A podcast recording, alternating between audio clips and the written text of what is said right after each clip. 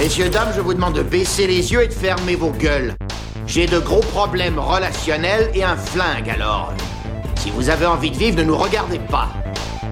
Papa, Oui, ma chérie. je t'emmerde. Eh bien, au moins, tu es cohérente. Seulement tu es, tu resteras une connasse. Si tu te pointes encore, tu peux être sûr que tu repars avec la bite dans un Tupperware. Chaque patate a sa dose d'héroïne. Pas de l'amidon, de l'héroïne. Toi, tu commences à me baver sur les rouleaux.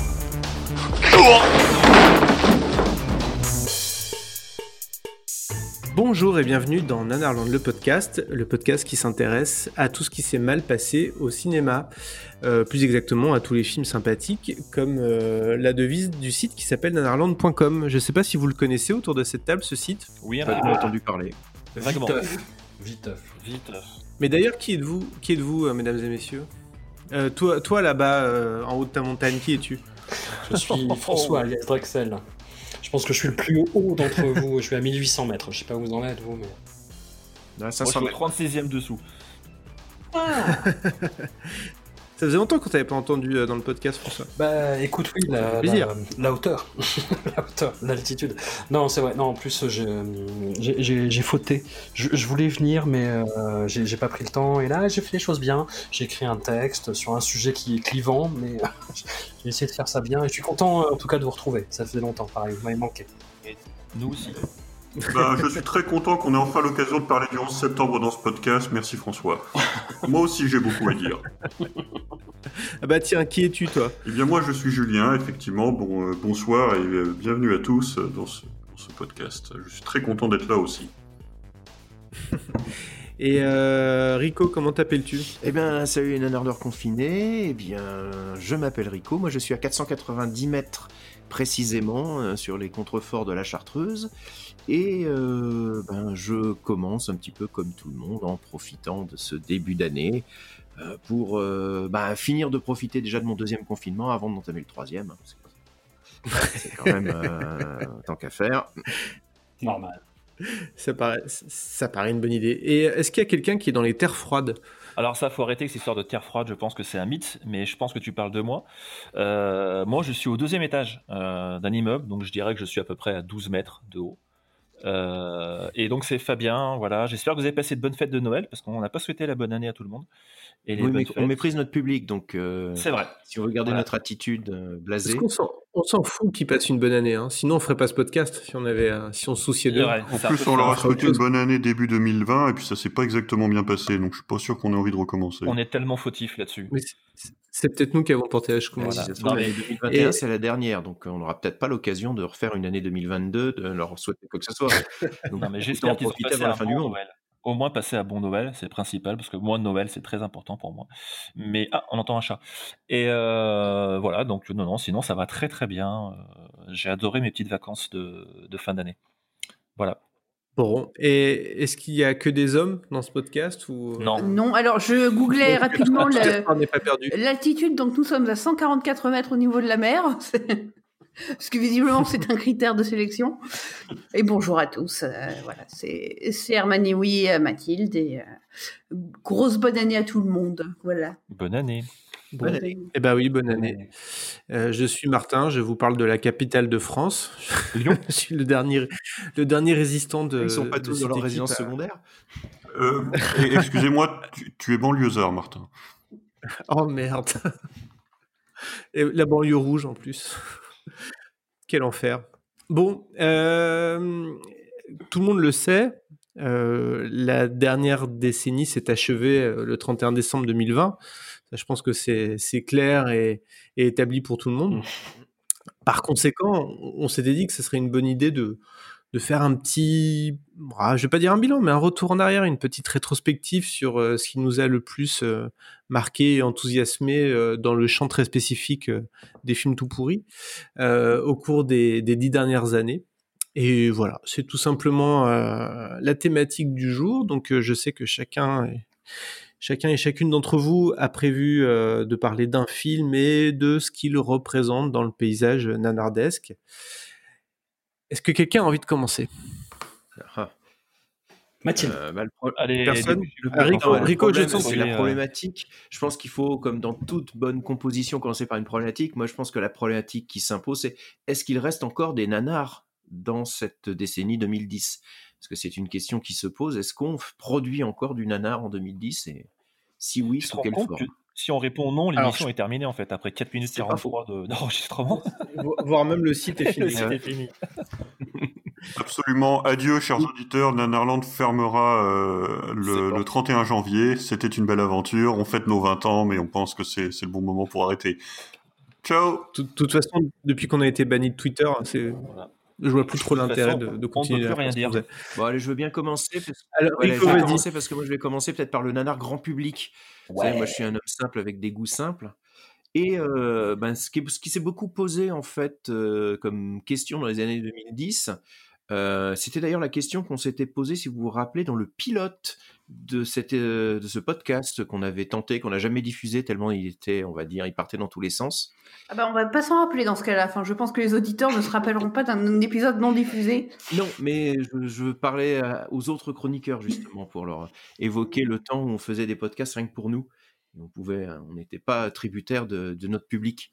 Mais justement, on s'était déjà posé la question de euh, ben, est-ce qu'il existe encore des, des nanars dans les années 2010 Et euh, moi, je vais parler plutôt côté blockbuster, côté euh, gros film. Après, je pense que vous avez tous des, des pistes différentes, mais dans les années 2010, en fait, euh, bah, le blockbuster, il s'est considérablement normalisé. Il s'est considérablement euh, poli de manière à, à arriver à une espèce de qualité minimum.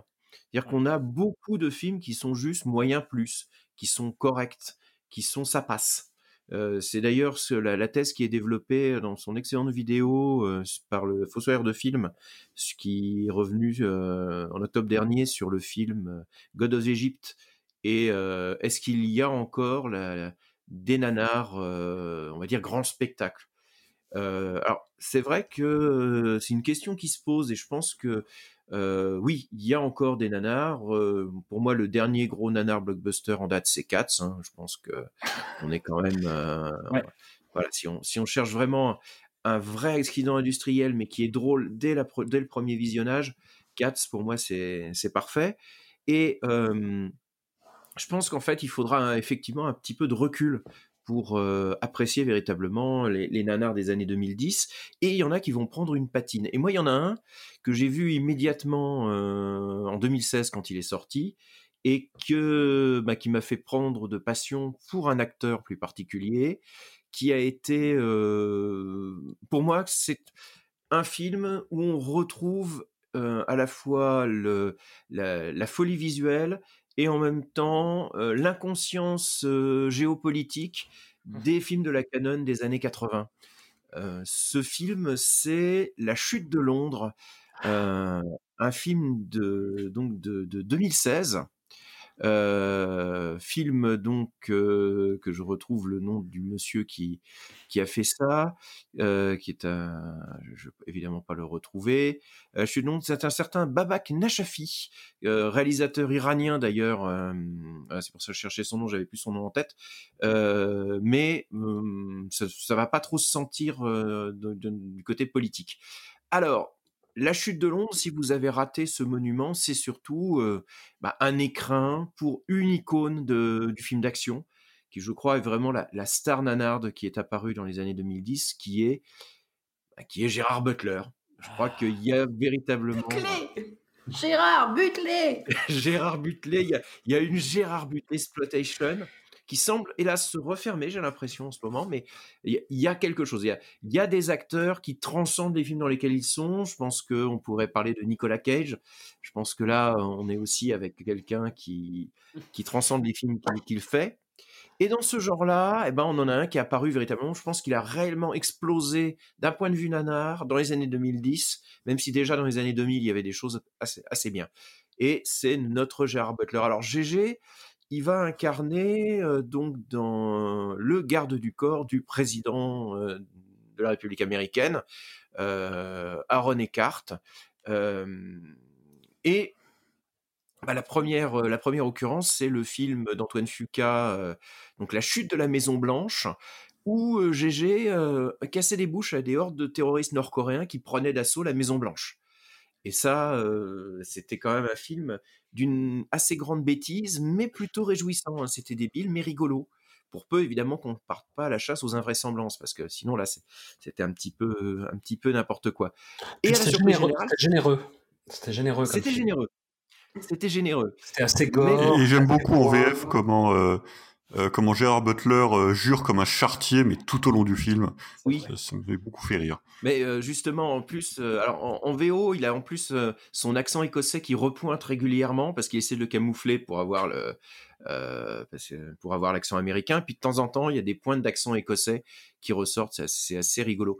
Donc voilà, donc ça avait bien marché. Ça éclatait même au box-office. White House Down de Roland Emmerich qui était sorti euh, en même temps avec Channing Tatum et Jamie Foxx en, simili Obama, avec le même pitch. Donc oui, c'était l'époque où on sortait souvent deux films en même temps. Et donc, il fallait faire une suite, une suite plus grosse, plus clinquante, plus débile. Et c'est là que ça a vrillé. Et ça a vrillé pour notre plus grand plaisir parce que, bah, en 2016, on a cette chute de Londres, qui est le deuxième volet de, bah, de cette trilogie, hein, qui est un petit peu le, euh, le, Dark Knight, de- voilà, le, cette trilogie, où cette fois-ci Mike Banning doit défendre le président contre une nouvelle attaque de terroristes islamistes fanatisés, vilains, pas beaux, à la solde d'un vilain marchand d'armes arabe fanatisé, vilain, pas beau.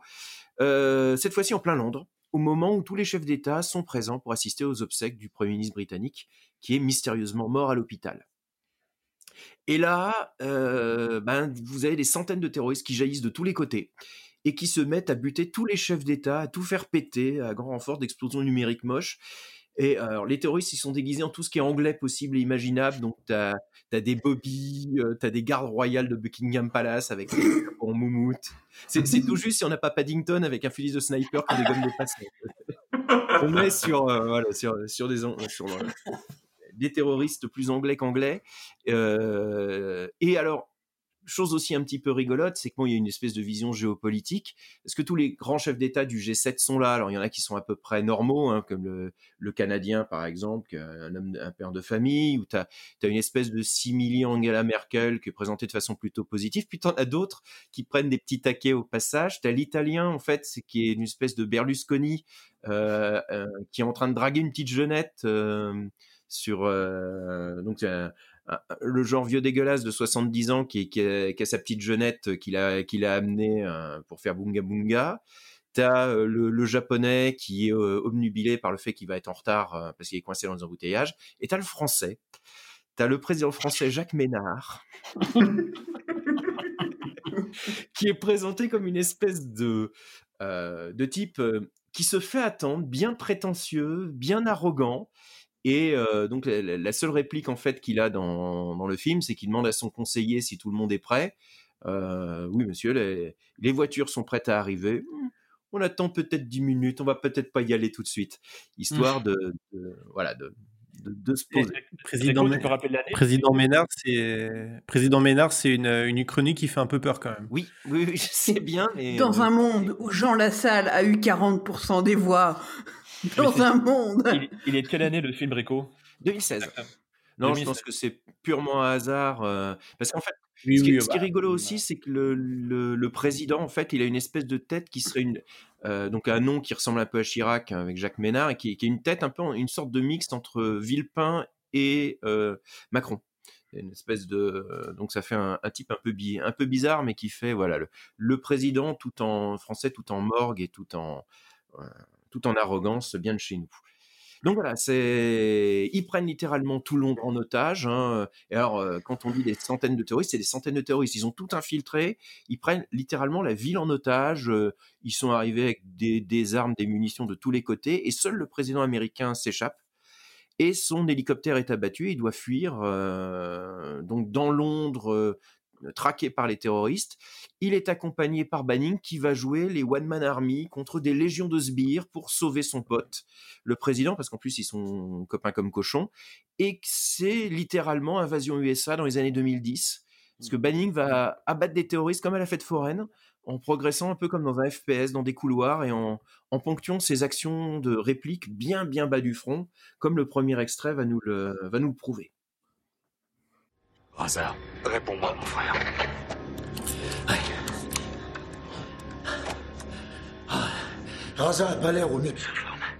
Il a la tête dans le cul. Eh oh Comment s'appelle ce sale con? Ici Cameron. Qui est-ce? Salut, Cameron. Je m'appelle Mike Panning. L'homme qui est avec le président. Vous allez me remballer tout votre merdier et repartir au bordelistan ou quel que soit le pays d'où vous venez. Vous auriez dû nous laisser le tuer. Parce que maintenant, nous allons le faire agoniser. Et le diffuser sur les réseaux. À l'attention du monde entier. Vous m'entendez, monsieur le président? Dites-lui. Il vous entend. Il y a un truc que je voudrais que vous écoutiez d'abord.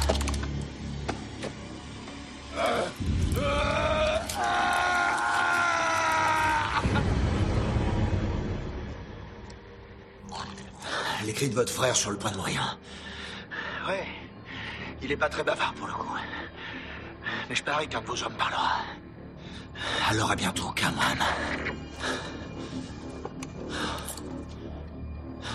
C'était vraiment nécessaire. Non. On, le voit, on a le Chuck Norris 2.0 avec une petite louche de Jack Bauer euh, pour, euh, pour se donner un petit peu une, allure. Mais c'est exactement en fait du Chuck Norris, c'est du, film de la Canon, mais dans les années 2010. Et euh, en fait, il n'y a, a pas totalement de hasard aussi, c'est que c'est fait par, là encore, une compagnie américano-israélienne, Millennium Film, David Lerner, qui est, c'est tourné en Bulgarie. Euh, et en gros, ben c'est euh, des, des pourvoyeurs de d'énormément de, de semi-blockbusters en fait. C'est le blockbuster un cran en dessous du vrai blockbuster. Ils récupèrent soit des stars un peu fatiguées comme Stallone, Nicolas Cage, ou ils essaient de faire leur propre star d'action, Gerard Butler. Alors les trois quarts du temps, les films sont imbitables. Hein. Enfin, c'est des films comme Hellboy, hein, la dernière version. Je sais pas si vous avez vu cette horreur. Ouais, ouais, ouais. Euh, Les Expendables, le dernier Rambo par exemple, qui est plutôt Ouais. des, des films qui sont globalement globalement affreux, quoi, qui sont euh, globalement. Alors la chute de Londres, en fait, il est, euh, il, il devient grotesque comme euh, était grotesque euh, Invasion USA. C'est vraiment le genre de film qui est uniquement basé sur les Américains vont péter la tête à tout le monde et que ben on essaie de se donner un vernis un peu plus complexe que dans les années 80 sur les bons, les méchants, hein, avec ben, c'est les drones américains qui ont tué la famille du grand méchant pour essayer de se donner une justification. Bon, enfin, à la fin, on lui renvoie un drone, il lui renvoie un drone dans la gueule pour le tuer de toute façon. Donc, au final, faut pas venir emmerder les États-Unis, comme l'extrait numéro 2 va nous le montrer. Quoi. Savez pas.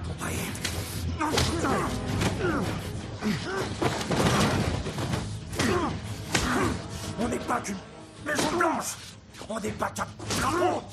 Et on n'est pas qu'un homme.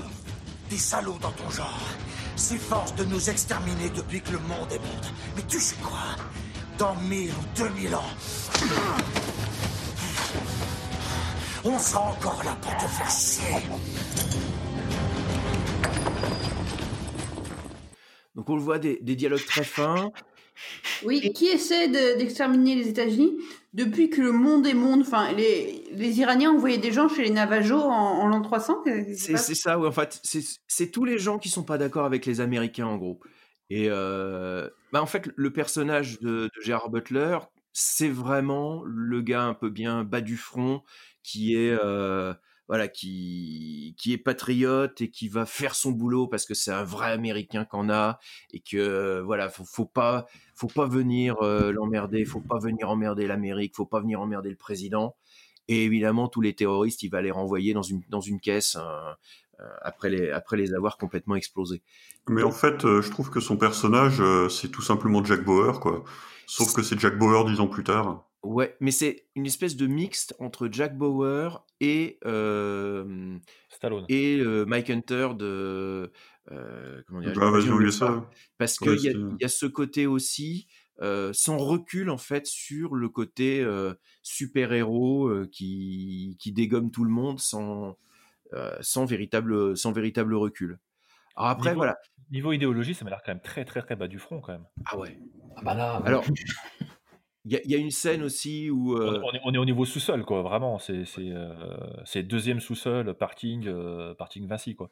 il y a une scène où le vice-président qui est incarné par Morgan Freeman qui vient cachetonner comme d'habitude hein, parce que je sais pas dans combien de films il a joué dans les années 2000 ou 2010 où il était juste assis derrière un bureau euh, à jouer euh, bah, jouer Morgan Freeman. hein.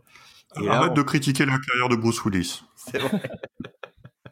Non, Bruce Et- Willis, apparemment, il fait, il, fait, il fait jouer sa doublure. Morgan Freeman, c'est vrai qu'il passe son temps assis. À mon avis, il a dû choper des escars en- dans les années 2000-2010. quoi. C'est Ouais, comme, ça- puis, puis comme je pense que comme sa carrière a dû commencer quand il avait quand il avait 50 ans en fait parce que qui personne ne connaît euh, Morgan Freeman jeune en fait ça, ça n'existe pas techniquement et euh, donc il rattrape en fait le temps perdu et pour lui en fait c'est comme s'il avait 35 ans en fait il fait sa carrière euh, à l'heure actuelle en ayant démarré à 50 ans quoi et donc il joue le vice-président euh, qui envoie des drones euh, un peu partout euh, sur tous les ennemis de l'Amérique et qui bah, balance quelques répliques bien senties avec la- bah, la voix de Morgan Freeman, hein, donc toujours un petit peu le, le côté le côté hyper sérieux, le président parfait que pourrait être Morgan Freeman. Et d'ailleurs, je crois qu'il est le président dans le troisième opus, Tout à fait. puisqu'il y a eu une suite Oui, qui est sortie l'année dernière que j'ai pas encore vue, mais qui n'a pas une pas une très très bonne réputation, qui semble être C'est pas très bien. pas si- C'est pas très bien. ouais. Tous les, tous les Ah. échos disent que c'est très très décevant par rapport à euh, par rapport au- à la chute de Londres. Alors, avant de revenir vite fait sur euh, sur GG, la chute de Londres pour moi, enfin moi j'ai vraiment trouvé dès le départ que c'était une espèce de nanar. Euh, mais c'est un nanar, je pense, qui va surtout se bonifier avec l'âge. Il est encore un poil jeune, à mon avis. C'est vraiment du nanar en devenir. C'est vraiment quelque chose qui, euh, quand on aura suffisamment de recul par rapport à cette période, si on n'a pas viré complètement euh, dans, la, fin du monde ou dans la dictature américaine, euh, va être le reflet de, de son époque, comme Invasion USA est devenu parfaitement grotesque, qu'avec cette vision de la guerre froide complètement fantasmée. Et je pense que là, cette vision de la chasse aux terroristes euh, et du danger terroriste, où vous avez, mais c'est littéralement, il y, a, il y a 300 terroristes qui tiennent tout Londres et qui sont équipés, mais euh, si on leur avait confié la, guérison du Covid, enfin le traitement du Covid, ils auraient réglé l'affaire en 5 minutes, tellement ils étaient équipés et, tellement ils étaient efficaces. Ils, ils tiennent la ville intégralement. Et c'est cet aspect complètement fou, complètement en plus avec des effets spéciaux mais vraiment dégueulasses. La plupart des explosions sont, sont faites en, numérique et sont vraiment vraiment pas belles. Le tout tourné à l'économie, mais avec beaucoup de beaucoup de second rôles qu'on reconnaît, des, des gens qu'on a vus dans plein de films ou de, séries anglaises, parce que comme ça se passe à Londres, il y a beaucoup de second rôles britanniques comme Colin Salmon ou Rada Mitchell. Et globalement, en fait, on est sur un film que je, je pense va prendre toute sa valeur, toute sa saveur dans les, euh, bah dans, les, dans les années qui viennent, parce qu'on est sur du blockbuster raté.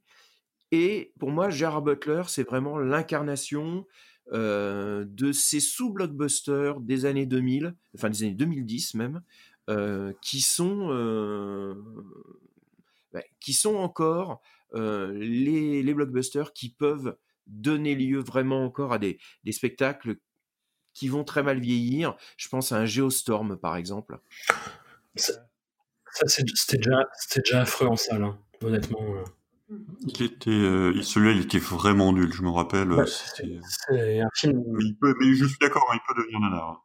C'est un film de, de Dean Devlin qui était le compère de Roland Emmerich en fait dans les années 90 et c'est du Roland Emmerich mal fait en fait. C'est ça. Et je pense qu'entre les, enfin, le- les, les scènes complètement, complètement hallucinées avec euh, cette espèce de complot gouvernemental. C'est drôle. Mais c'est drôle. Et je pense qu'il va progressivement prendre sa patine nanar. Euh, Et moi j'ai un gros gros gros crush. J'ai adoré euh, la chute de Londres. Moi je, le- je le dis direct. Je l'ai je l'ai joué en plus et je l'ai vu plein de fois. je l'ai- vu 30 fois en fait. Et euh, Ah moi oui. il y a y un moment que j'adore dont t'as pas parlé. C'est pendant l'assaut. En fait il y a l'hélicoptère où se trouve le président, euh, où il y a euh, Gérard et il y a Angela Bassett. Angela Bassett, ouais. absolument génial. Qui la pauvre tourne là-dedans.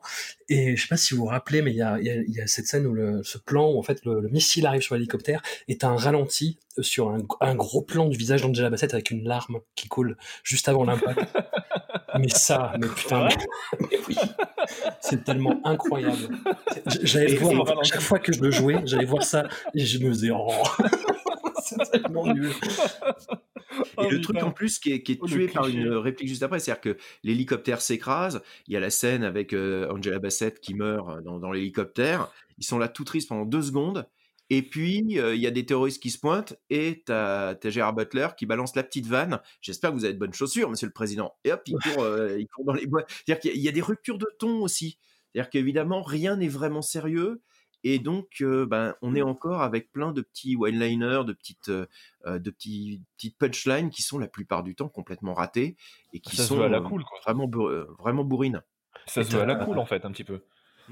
Ça se veut à la cool, c'est ça que je veux dire, en fait. C'est pour ça que pour moi, c'est un petit peu ces, ces blockbusters un peu à la cool des années 80-90.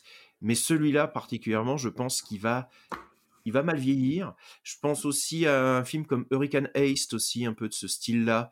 Oh, C'est-à-dire. euh, J'y pensais à Hurricane Ace parce que pour moi c'est peut-être, enfin on l'a jamais vraiment traité ni dans le podcast ni sur le site, mais euh, c'est peut-être le nanar le plus immédiatement consommable dans les films d'action des années 2010, je dirais.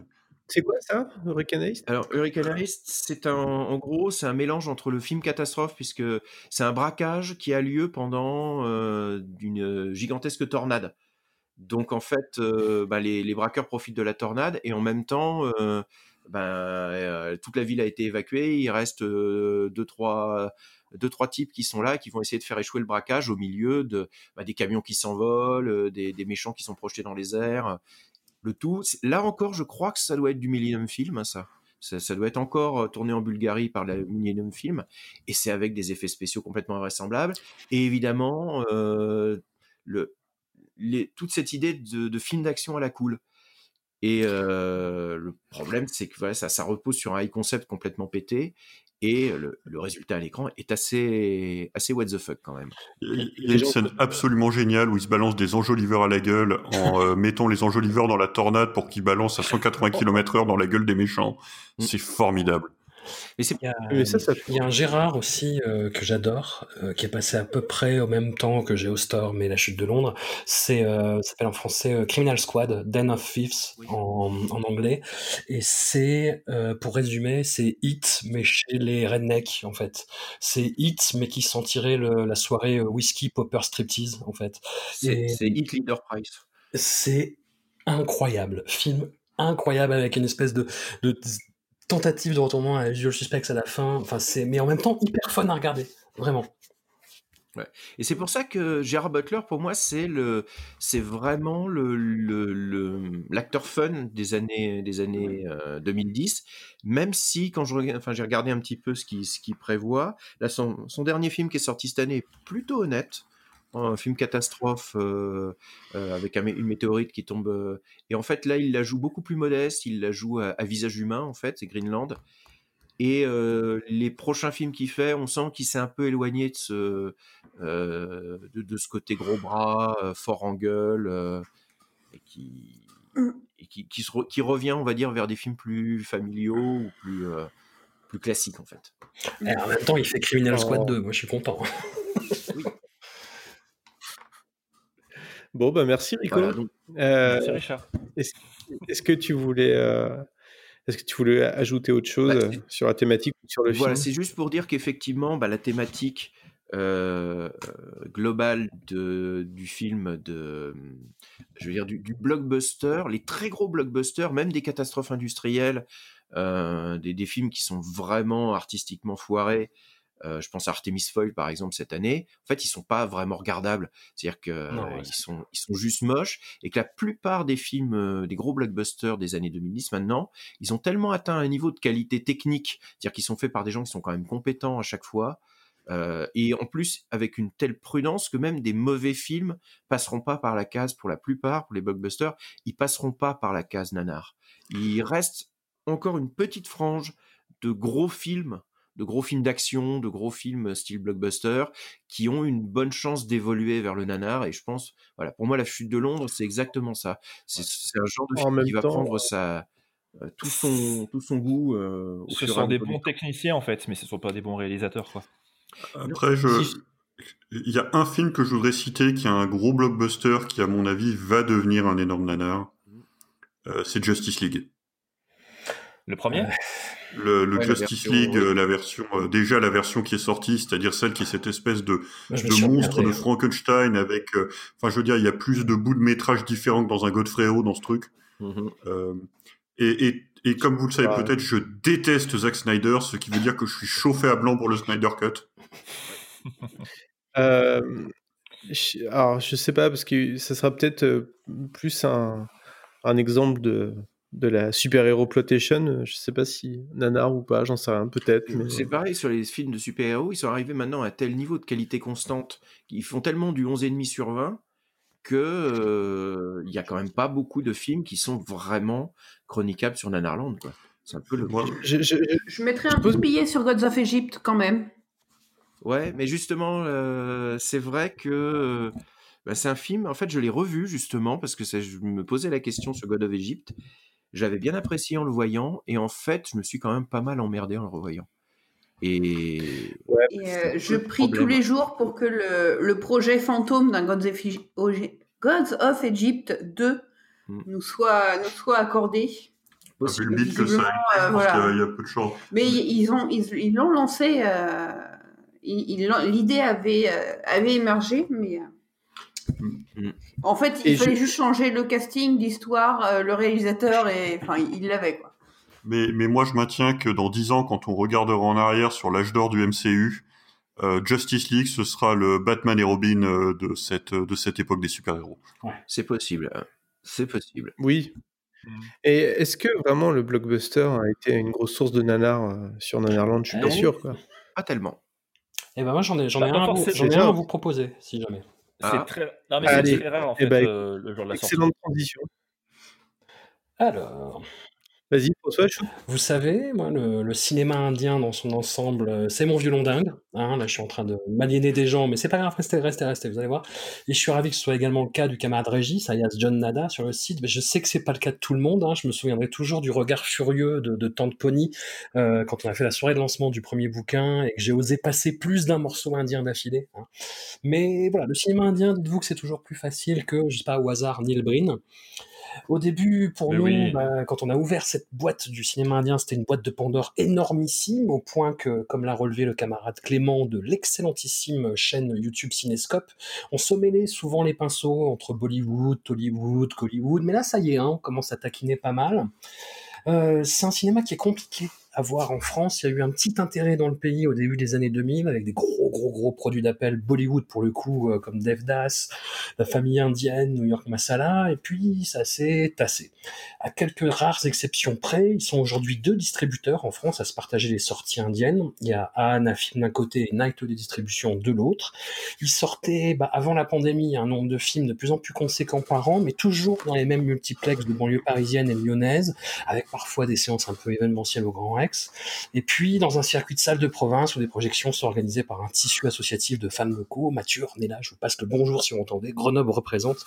Mais voilà, ça s'adresse toujours à un public qui est quand même à 99% indien. Euh, Ju- Julien, Mathilde, je sais que vous étiez allé voir 2.0, typiquement, de, de Shankar, et euh, voilà, c'est ma Ah, pour le pour le coup, on était euh, peut-être quatre blancos sur une salle de 800 personnes, à tel point que les gars ont vérifié, sont venus vers nous et dire vous venez voir Endiran 2.0.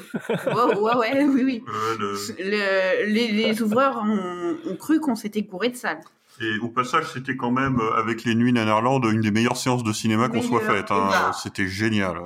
Ne serait-ce que de voir apparaître euh, le le nom de, je sais pas, c'est même pas un acteur, c'est un dieu vivant euh, à ce. C'est euh, Rajnikant, le, le, le héros. Voilà, de voir apparaître euh, Super Rajni euh, sur l'écran et de voir toute la salle se soulever, c'est top quoi. C'est top et y a mais il y a aucun acteur hollywoodien qui peut qui ferait pas ça. Enfin, Non, puis même, tu vois, le Baobali 2, moi, ça m'est arrivé. Le, le Baobali 1, il était passé en clôture de l'étrange festival, donc là, c'était un peu plus euh, composite comme public, on va dire. Mais pour le 2, j'étais j'étais allé le voir à Grenoble dans une salle comme ça, et pareil, j'étais le seul, et tout, on m'a demandé trois fois si je m'étais pas trompé de salle, tu vois.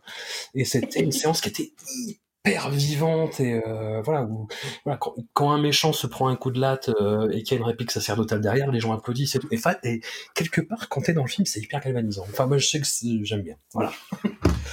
et donc voilà, les, les films sortent donc dans les mêmes cinémas pour le même public, et puis les distributeurs en question perdent les droits au bout de six mois et les films ne sortent quasiment pas en support physique par la suite.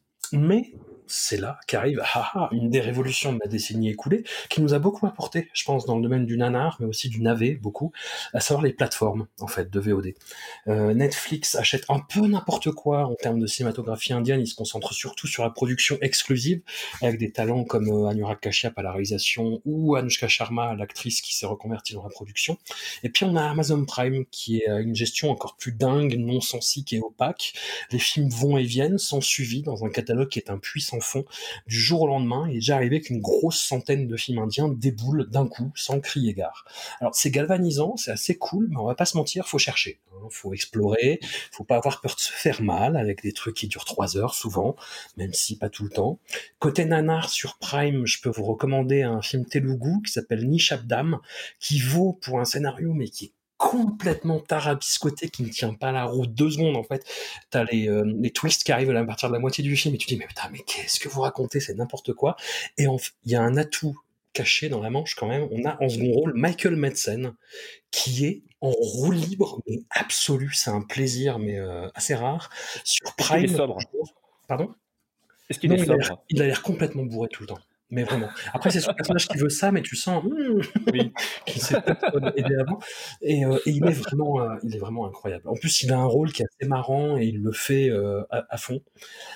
Sur Prime toujours, vous avez Singam 3, alias SI3. Alors pas besoin d'avoir vu les deux premiers, hein, il vous suffit de savoir qu'il s'agit d'un flic qui quand, quand il s'énerve devient fort comme un lion. Singam ça veut dire le lion. Et donc quand, quand on l'énerve, il se met à fracasser les mecs, les, les sbires deviennent des yo-yo qui fait rebondir sur des surfaces planes. Et puis il y a un lion en en, en, surimpression numérique dégueulasse qui se qui se met sur lui euh, pendant qu'il tape les mecs. Il y a un montage parmi les plus épileptiques que j'ai jamais vu. Au bout de la première demi-heure, j'étais épuisé en fait. J'avais l'impression d'avoir vu une saison de, de, The Shield en fait. Et euh, il y avait pas même, il y a même, il y a pardon, il y a pas même une parodie de Singam qui est sortie et qui est disponible sur les plateformes? Alors, euh, bah, en fait, il y a le truc, c'est que t'as une parodie, je sais pas, mais ça ressemble à une parodie tellement c'est extrême. Je vois pas comment on peut parodier ça en fait. C'est-à-dire, non, non, mais je, je, t'as une version Bollywood. T'as une version Bollywood avec un H où, où c'est euh, comment il s'appelle, Ajay Devgan qui joue le rôle principal. C'est plutôt sérieux. Et Singam, c'est euh, la version euh, psychotronique en fait. Alors je sais pas si, si c'est ça, si ça répond à ta question, mais je sais pas, peut-être. Non mais le problème c'est que je retiens pas les titres, mais je sais qu'une fois j'étais tombé pareil sur un espèce de film. Alors au début tu sais je me mettais bien parce que je voyais bien que c'était un film de super flic euh, encore euh, un peu dans le même style. Mais par contre dès que ça se lançait, tu, ça devenait très vite évident en fait que c'était totalement de la parodie et que c'était, euh, enfin t'avais c'était auto-référentiel. Mais je suis désolé, j'ai pas le titre du coup. Eh non c'est pas ça. Mais je, j'irai investiguer, j'irai investiguer. Et c'est là qu'on arrive à un film qui est pas encore disponible sur les plateformes, qui est sorti en mars au cinéma, qui est donc un film, le dernier film qui a été, que des gens ont vu avant le confinement en Inde, donc c'est le dernier film qui a été vu au cinéma par des dizaines de millions de personnes, ce qui, laisse quand même assez rêveur. Je vais donc vous parler de Baggy 3 de Ahmed Khan, le troisième volet d'une saga où les films n'ont rien à voir les uns avec les autres, euh, au niveau scénario, au niveau personnage, ils n'ont en commun que l'acteur principal, en fait, l'incroyable Tiger Shroff. Alors Tiger Shroff, pour vous présenter très rapidement, c'est le fils de l'acteur Jackie Shroff. Jackie Shroff, c'est une gueule de Bollywood, pour coup, habitué au rôle de bad guy ou de flic à la rude, avec un visage complètement impavide, une moustache virile euh, mais correcte, et une mâchoire aussi carrée que ses épaules. Donc forcément, Bollywood, népotisme, son fils en plus qui est, euh, qui est plutôt athlétique, qui a plutôt une bonne gueule. Bah, plutôt athlétique? Le mec, il est fait en laboratoire. à côté de ça, Schwarzenegger, c'est un, au fur et à mesure. C'est un coton-tige. Il est ciselé, mon gars. À ses débuts, il était encore assez. Euh... Voilà, il était carré, il avait aussi. Ah ouais, mais là, dans Baggy 3, euh, la, la ah viande est, en, est, en, vitrine, hein, la vache. c'est exactement Donc voilà, disons-le franchement, évacuons l'éléphant dans la salle. Son fils, Tiger Schroff, ne joue pas tellement mieux que son paternel. En fait, il a en tout et pour tout trois expressions. Il a le sourire ultra bright et un peu déstabilisant, je vous cache pas, pour mon hétérosexualité. Euh, petite moue pas contente quand il est triste ou qu'il est énervé. Et le visage au repos qui vaut pour toutes les autres émotions. Hein, c'est open bar. Alors, pardon, j'ajoute, j'en ajouterai une, c'est le visage amoureux. Alors, mais je, trouve que ça, dans- je trouve que ça change pas beaucoup. en fait. Il y a- il y a un petit frémissement au niveau des yeux, peut-être, mais le reste du visage, je sais pas. Donc Tiger Shroff n'a pas un éventail de comédiens très développé, très développé, mais il est beau. Enfin, ah bah, après c'est subjectif, mais c'est subjectif, mais suffisamment de gens le trouvent beau pour qu'il puisse continuer à exercer jusqu'à ce que le mort s'en suive. On va dire ça comme ça. Il est beau et depuis 5 ans, donc, il a développé une musculature qui me fait douter de l'existence de Dieu, donc de Choyark. Sans déconner, je pense que son indice de masse corporelle est négatif, en fait. hein, comme tu. C'est totalement ça. C'est, c'est, c'est, ouais, je, je, je sais pas, c'est, c'est incroyable. Donc, il fait montre de ses qualités athlétiques dans le premier Baggy, vraiment, pour, euh, voilà, qu'on pourrait traduire par le rebelle, d'autant plus que Tiger y arbore une coupe de cheveux à la Lorenzo Lamas. Un film qui date de 2016, réalisé par Sabir Khan, que vous pouvez visionner sur Netflix. Grosso modo, alors c'est un mélange assez inégal, hein, il faut le dire, entre Karate Kid et The Raid, qui vaut surtout pour sa dernière demi-heure finale, dans laquelle Tiger Shroff démastique à lui tout seul un immeuble entier de bad guys. Voilà, je, je sais pas si vous l'avez vu du coup. Alors, moi je l'ai vu et je confirme qu'on se fait un peu chier quand même jusque, jusque vers les dernières minutes. hein. Ouais, ouais, non, non, carrément. ouais. Mais les dernières minutes sont fun. Les dernières minutes sont quand même fun. Euh, Baggy 2 change de registre, vire au film guerrier romantique d'espionnage, on va dire. Il y a une introduction qui regarde les productions canon des années 80 droit dans les yeux et qui leur disent je vais être plus raciste que vous et vous allez me respecter pour ça. Euh, il faut se fader après un long tunnel de deux heures de non-histoire, de non-jeu, de non-rythme pour arriver, encore une fois, à un final hallucinant d'une demi-heure, dans lequel Tiger vient à bout d'un campement militaire ennemi à lui tout seul, quasiment à main nue, en tout cas torse nu. Voilà, je, je sais pas si vous l'avez Avec, je, je veux le souligner, j'ai déjà posté l'extrait sur Twitter, Oui. la meilleure, et je mets une majuscule à meilleure, scène d'enlèvement de chemise de du cinéma. Mais oui, parce qu'il se retrouve Depuis les Frères Lumière. Il se Il y a, depuis y a jamais eu mieux. Mais il se retrouve toujours torse nu en fait. euh, Oui, oui, mais là, c'est magnifique. En fait, quoi. il est entre deux bad guys qui abattent leurs machettes en même temps et ils se débrouillent pour être entre les deux machettes et que les deux machettes lui arrachent son t-shirt. C'est très, très, très, très beau. C'est très technique. Je crois que c'est un espèce, c'est même limite devenu pas un running gag, mais en fait c'est un peu pour ça aussi qu'il est connu. C'est qu'il y a toujours un prétexte en fait pour faire un plan nichon de lui quoi.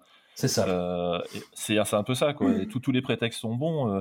Est-ce que c'est pas lui que j'avais montré l'extrait euh, Julien où à un moment il se prend un, un tuyau plein de flotte avec la pression de l'eau, ça arrache la chemise quand il se bat? Euh, Je crois pas que ça soit lui, je crois que c'est dans un Singam justement ou un truc ah non, comme c'est ça. Sindiam, je confonds, je confonds. Mais il me semble que le mec est coutumé pour toujours. De toute façon, avec effectivement baraqué comme il est, euh, il aurait tort de, de s'en priver, quoi.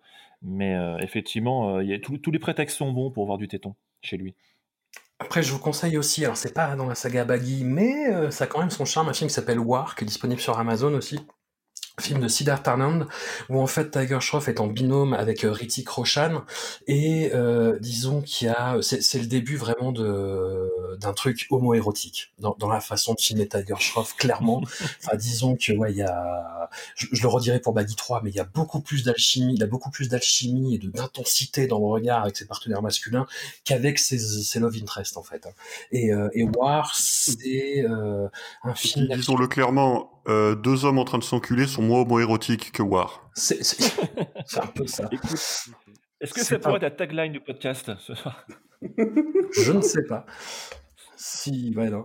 Et hum, non, et War, pour vous résumer, c'est euh, voilà, fi- film d'action un peu la James Bond, Mission Impossible, mais qui fait plutôt du pied, euh, je trouve, au John Woo euh, hollywoodien en fait. C'est un mélange entre Mission Impossible 2, Broken Arrow, euh, un peu chasse à l'homme aussi. C'est Volteface surtout, il y a une énorme, c'est un énorme plagiat de Volteface. hein. Eh, spoil pas, spoil pas. Et Oh, pardon. c'est tellement une belle révélation. Et, euh, et oui, effectivement, il y a la scène finale où Ritchie Rochal et Tiger Shroff se battent torse nu dans une église.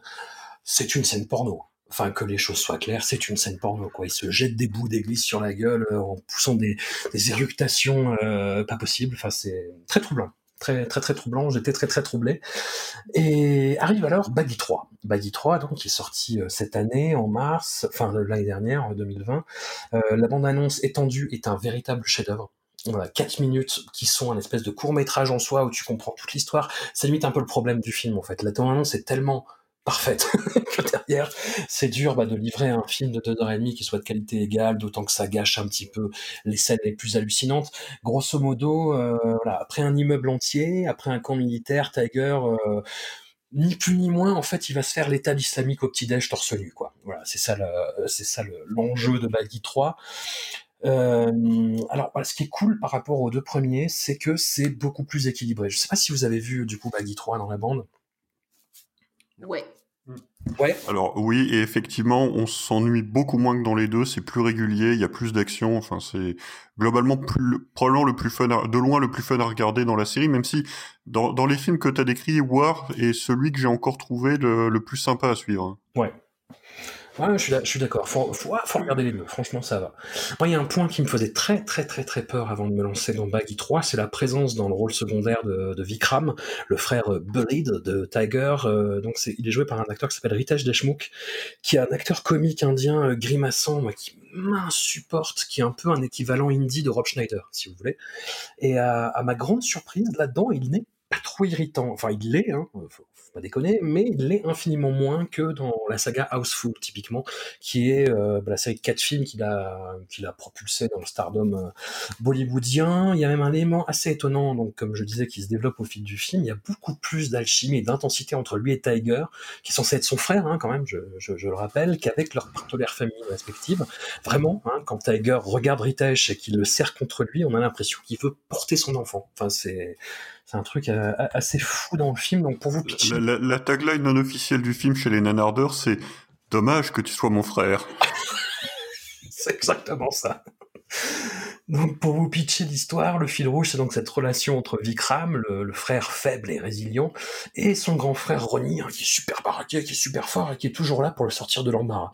Chaque fois que Vikram est en danger, il crie le prénom de son frère, Ronnie Et Ronnie arrive au ralenti, se lève droit comme la justice et court au ralenti. Et il arrive au ralenti, quel que soit l'endroit, l'heure, la météo ou le nombre de marlous à corriger. Ronnie va même plus loin. Quand Vikram endosse l'uniforme de policier, il va régler dans l'ombre bon nombre de ses affaires, tant et si bien que Vikram va prendre du galon, qui va être muté en Syrie et se retrouver otage de l'État islamique. Ronnie euh, a ses ravisseurs au bout du fil un court instant, hein, il les menace de représailles, libérez mon frère, libérez mon frère. Euh, les mecs de l'État islamique, ils rient, ils rient en lui disant qu'ils sont toute une nation et qu'est-ce qu'il va faire? Ronnie leur dit qu'il ne voit pas le problème, que ça ne fait pas peur. Et effectivement, il va débarquer en Syrie et il va se faire tout l'État islamique à lui tout seul. Euh, il va y avoir quelques embrouillamini, il va y avoir un tunnel narratif d'une petite demi-heure avant le, le déferlement d'action finale. Mais en l'état, bordel, quel film étrange. Quel film singulier. Quelle expérience blockbuster assez incroyable, quoi. J'ai regretté de pas le voir en salle, très honnêtement. Euh, je sais pas si vous l'avez vu en salle, euh, Mathilde, Julien, du coup. Alors oui, on a eu cette chance et effectivement, euh, c'est une expérience euh, qu'il faut vivre.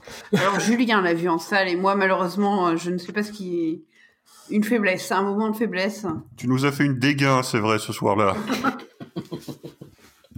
Non, non, c'est c'est un film qui, euh, ouais, mais co- comme je disais, moi j'en avais trop vu avec la bande-annonce et j'étais un peu déçu parce qu'il y avait pas trop trop de biscuits, même si quand même dans la logique du film et dans la logique narrative du film, ça reste hallucinant. Qui a par rapport à Baggy 1 et Baggy 2 euh, une petite tentative d'autodérision de Tiger Shroff qui va pas bien loin, hein, mais disons que voilà, il est moins raide comme un piqué euh, que dans les deux derniers films et il se laisse un peu plus aller il a l'air de plus se faire plaisir à jouer et, euh, et voilà. Enfin, je, je veux pas non plus exagérer ses qualités d'acteur parce que c'est, ça reste quand même euh, un piqué, mais euh, ouais, moi ça, ça reste un des films les plus fous que j'ai vus en 2020. Je, je sais pas si, si, si vous ça l'a fait, mais euh, quel plaisir quand même. Quel plaisir. À ma à ma connaissance, c'est le seul film où, au premier degré, le héros se cogne trois hélicoptères à main nue à lui tout seul, quoi. Oui, oui, oui, oui, avec une porte de tank pour se protéger.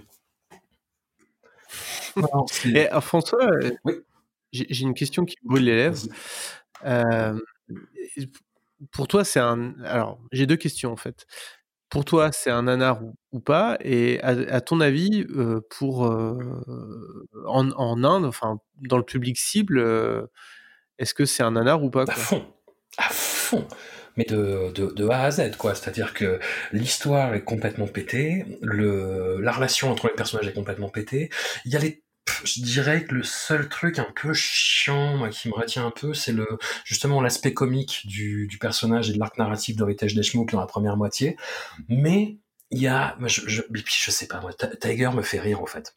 Je, je, je vois arriver à chaque fois euh, comme s'il glissait sur un skateboard à l'arrière-plan, tu vois, pour me dire la rescousse, mais il me fait rire en fait. Avec sa tête complètement sérieuse, euh, des, des mecs qui volent à, à 14 mètres de haut alors qu'il leur a fait un, une, une, espèce de mornif avec le doigt, mais, mais ça me fait rire en fait. vraiment, ça me fait rire. Après, le, le film était un peu long, mais je pense que ouais, t'es, ouais, ouais. récompensé par la fin, qui est tellement brinzingue, qui est tellement complètement folle, qui est tellement hypocrite aussi. Parce que le 2, euh, je, je l'ai dit vaguement, mais euh, le 2 est quand même super raciste.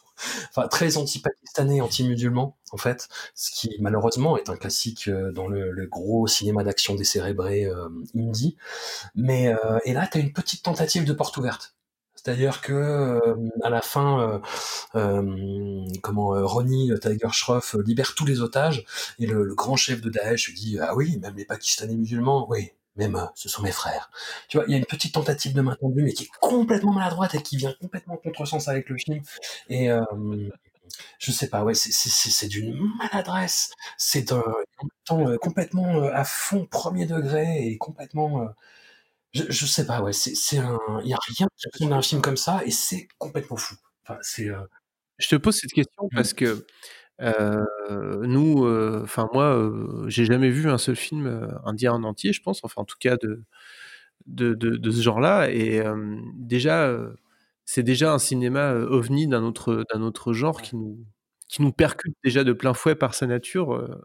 et celui-là est encore plus percutant que les autres, si je comprends ouais, carrément. Bah, il peut se rapprocher d'un d'un autre film. Alors attends, euh, si c'est euh, un film qui s'appelle Tig euh, Tigers in the Eye, bah déjà parce qu'il y a Tiger dans le nom, mais bon, ça n'a pas grand chose à voir. Avec Tiger. Qui s'appelle Tiger, mais euh, c'est un film avec Salman Khan et qui est inspiré en fait d'une prise d'otage euh, authentique, d'un fait divers authentique, où en fait Daesh avait pris en otage un, un, hôpital et il y avait eu une intervention qui avait amené à la libération du personnel.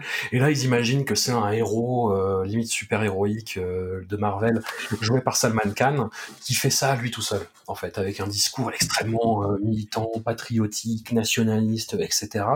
Et disons que t'as moins ce côté euh, revanchard puant que tu pouvais avoir dans Baggy 2 aussi. Là, c'est vraiment un objet complètement décérébré, décomplexé et brinzingue, allumé de A à Z, quoi. Enfin, c'est limite. Alors, tu, tu, vois, tu, mais, tu fais ouais.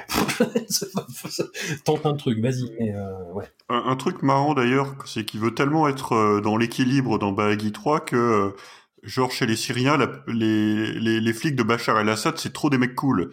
Oui. voilà, toujours dans cet inconscient. Mais... Moi, enfin, ça me fait penser à deux choses en fait. Cette, alors, j'ai pas vu le film, euh, mais bon, tu me, tu me l'as vendu. Je pense que je vais quand même euh, me le faire je me, je me suis fait quelques Bollywood, mais je suis pas aussi calé euh, que que Julien, Mathilde et toi.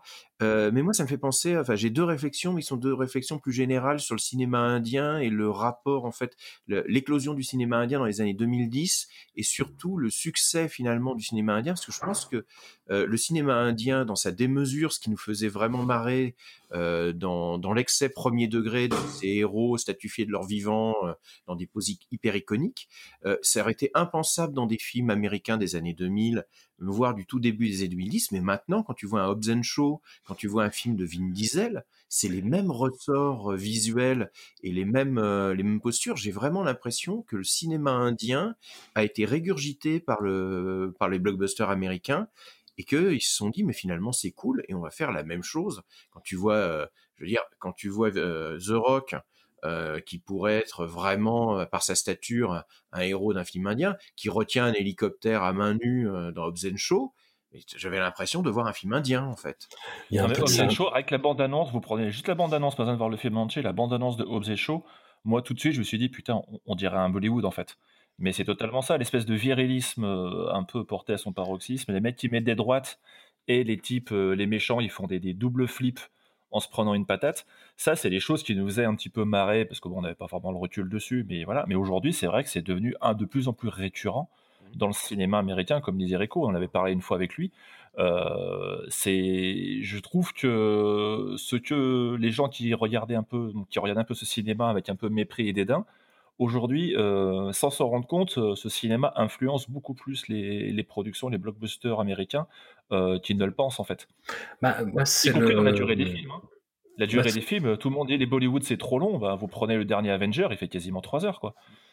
Bah, c'est ce que je dis euh, de- depuis pas mal de temps. C'est euh, le truc, c'est que c'est pas la même grammaire cinématographique que nous. C'est-à-dire que c'est beaucoup plus euh, rentre dedans, tapageur, euh, etc. Après, est-ce que ça veut dire hein. est-ce qu'on, oui, mais est-ce que ça veut dire qu'on a une meilleure grammaire pour autant, tu vois? Après, quand on voit un film comme Singam euh, où il y a euh, très peu de grammaire, tu te dis, oh là ouais, non, quand même. mais pour le reste, tu vois, c'est des techniciens extrêmement compétents. Et puis, surtout, Enfin, je veux dire, euh, voilà, nous, on est sur une moitié de la planète où on parle de blockbusters américains, euh, de Marvel, etc. Mais il faut savoir que pour l'autre partie, une autre partie de la planète, c'est ça le cinéma populaire fondamental, en fait, qui a irrigué euh, je, ne sais combien de nations, enfin, et donc on commence juste à avoir un aperçu, en fait, euh, aujourd'hui avec les plateformes. Tu vois, quand on regarde le cinéma indonésien, quand on regarde le cinéma de, de Malaisie, bah, c'est un cinéma qui est hyper influencé par le cinéma indien, beaucoup plus que par le cinéma américain. Et je pense en plus il y a un enjeu géopolitique parce que euh, quand tu vois les, les films chinois hyper patriotiques, genre Wolf Warrior 2, qui sont sortis et euh, qui sont un peu la, c'est la même chose, c'est-à-dire qu'il va faire, euh, c'est, c'est le super soldat chinois qui va, euh, qui, est, qui est gaulé comme Mm. un dieu et qui va faire régner l'ordre en Afrique. T'as les films russes aussi, ils ont fait leurs propres films de super-héros, ils ont fait des films de SF dont certains vraiment qui sont qu'on retrouve là aussi sur les plateformes, genre Attraction, des des, des choses qui sont vraiment avec une qualité visuelle, mais aussi un côté très euh, patriotique, très euh, et objectivement, euh, moi je pense que c'est quelque chose aussi qui va être accéléré par les plateformes, mais euh, on est aussi dans un renversement géopolitique, c'est-à-dire que euh, le cinéma étant vu comme un outil de propagande, il a été repris en main en, par les, des gouvernements nationalistes en Russie, en Chine, en Inde aussi, hein, avec le gouvernement de Modi, il y a eu une reprise en main euh, parce qu'avant, ça aurait été un héros populaire qui se battait contre des, euh, on va dire, contre des forces de l'ordre corrompues. Maintenant, c'est le soldat indien qui va aller euh, défendre l'honneur de l'Inde à l'autre bout du monde. Et je pense que, notamment avec les pays émergents, on va avoir une vague dans les années 2020 de grosses productions hyper patriotiques euh, hy- qui vont euh, qui vont arriver aussi chez nous parce que finalement, bah, ces, films qui, sont portés par aussi les gouvernements de ces pays comme des armes entre guillemets de, promotion du soft power de la Chine, de l'Inde, bientôt du Brésil. Euh, je pense qu'on on est aussi sur un bouleversement géopolitique par le nanar.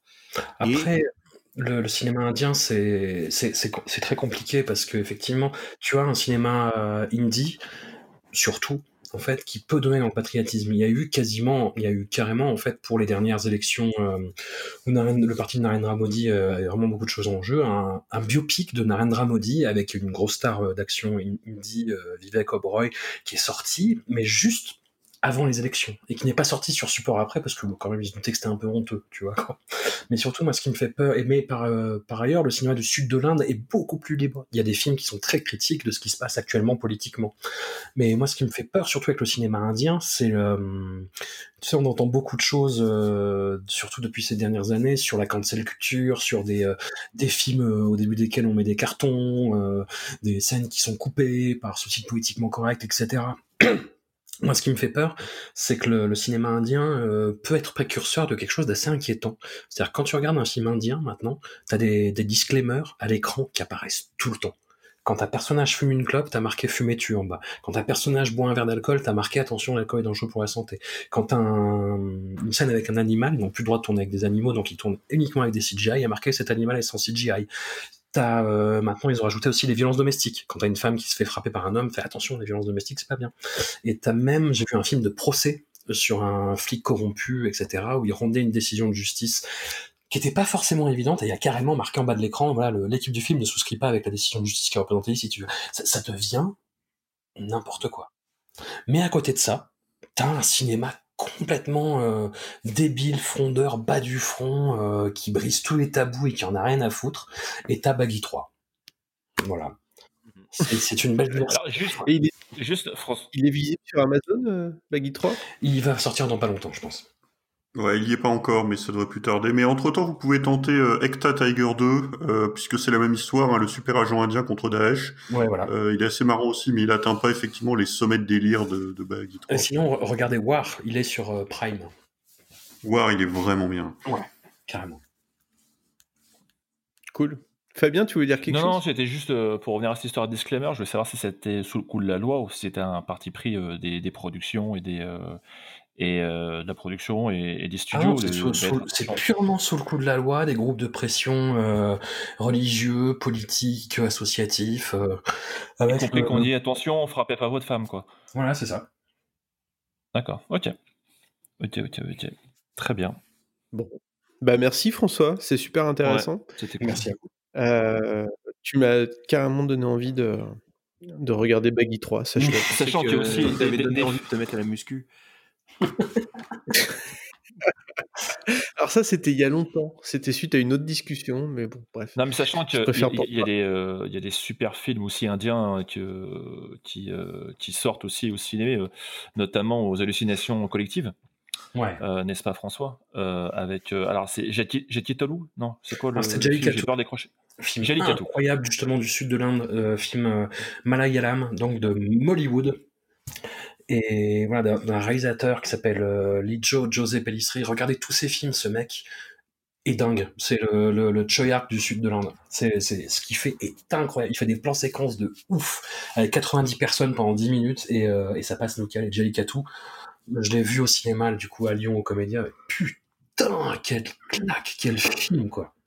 Et là, on parle pas de nanar. Hein. J'ai On vraiment- parle pas de nanar Non, du tout. Hein. non, C'est, euh, c'est- c'est- grand film incroyable. J'ai vraiment l'impression que le cinéma ou un certain cinéma indien euh, euh, occupe un peu la place euh, que pouvait occuper un certain cinéma hongkongais euh, dans le cœur des, Mhm. des fans de films d'action euh, No Limit euh, en ce moment. Parce que bon, ça c'est comme c'est quand même bien. y Enfin, il n'y a plus rien à Hong Kong. Enfin, beaucoup moins en tout cas. Je pense quand même que ça reste Et- encore plus confidentiel que le cinéma de Hong Kong dans les années 90 quand même. Ouais. Je, je pense qu'on est encore. Oui, mais ça, euh, c'est parce qu'il y a aucun- dans les années 2020. Parce qu'il n'y a aucun réalisateur euh, indien qui a été popularisé par Jean-Claude Van Damme. C'est pour ça.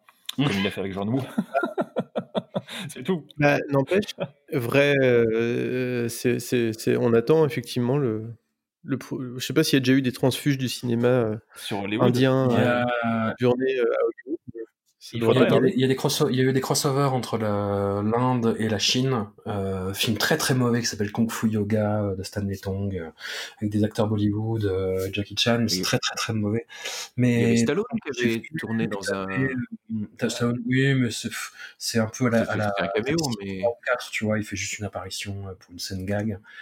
Et euh, non, par contre, j'ai vu qu'il y a un excellent acteur indien qui s'appelle Danush, qui a été euh, euh, casté dans le prochain film des frères Russo, qui tourne pour Netflix, là, Mr. Grey. D'accord.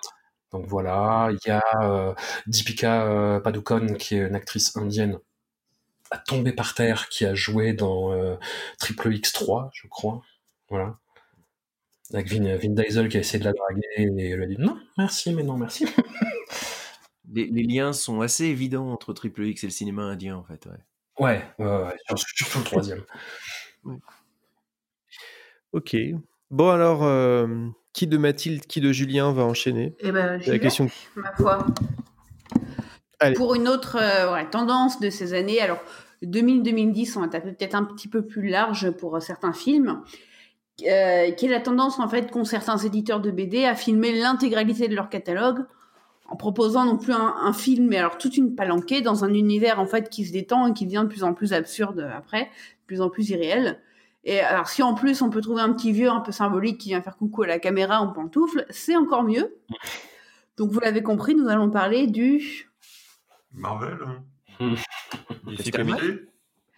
Du Dupuis Cinematic Universe et de son rival le Dargo Cinematic Universe. Euh, puisque, je vous le rappelle et je les liste, on a eu Cédric, Spirou et Fantasio, Is No Good, Adèle Blanc-Sec de, Luc Besson, mais what l'idée, voilà. Le Petit Spirou, Bécassine, Largo Winch 1 et 2, Benoît Bricefer, Les Profs, Les Profs 2, Blueberry, Les Chevaliers du Ciel, Boulet Bill et Boulet Bill 2, qui paraît-il sont de bons films. Tant qu'on n'a pas non. lu les BD, c'est pas une adaptation fidèle. C'est faux. Mais faux. vous m'excuserez, euh, je sortais d'Aladin et d'Alad 2, donc je, je vous l'avoue, j'ai renaclé à l'époque. Euh, je, je n'ai pas vu les Tu Bill. voulais te refaire les dégâts, ouais. Voilà. Euh, et également Gaston, Lucky Luke ainsi que les Dalton. Donc je pense que Lucky Luke est le plus mauvais, mais la manche a été quand même très très très serrée. Euh, sachant que le, on a aussi un Turkish Lucky Luke qui date des- de loin, qui est plus convaincant avec ses 5, de, ses 5 euros de budget que les Dalton et Lucky Luke ensemble. Et euh, c'est définitivement à lui que va la palme du meilleur film et de la meilleure adaptation. Euh, donc voilà, concentrez-vous le cinéma français, vous vous faites tanner par des films turcs des années 80. quoi. Également, donc, le Marsupilami, le fantabuleux Valérian. Une minute de silence, s'il vous plaît, pour Valérian. Et pour EuropaCorp Michel Vaillant avec Sagamore Stevenin, déjà ça, le concept. Qu'est-ce qu'il est chiant ce film, putain. Mais qu'est-ce qu'on s'ennuie? Lequel euh, L'élève du Cobu, suivi des vacances de Ducobu, et fucking Bob et Bobette.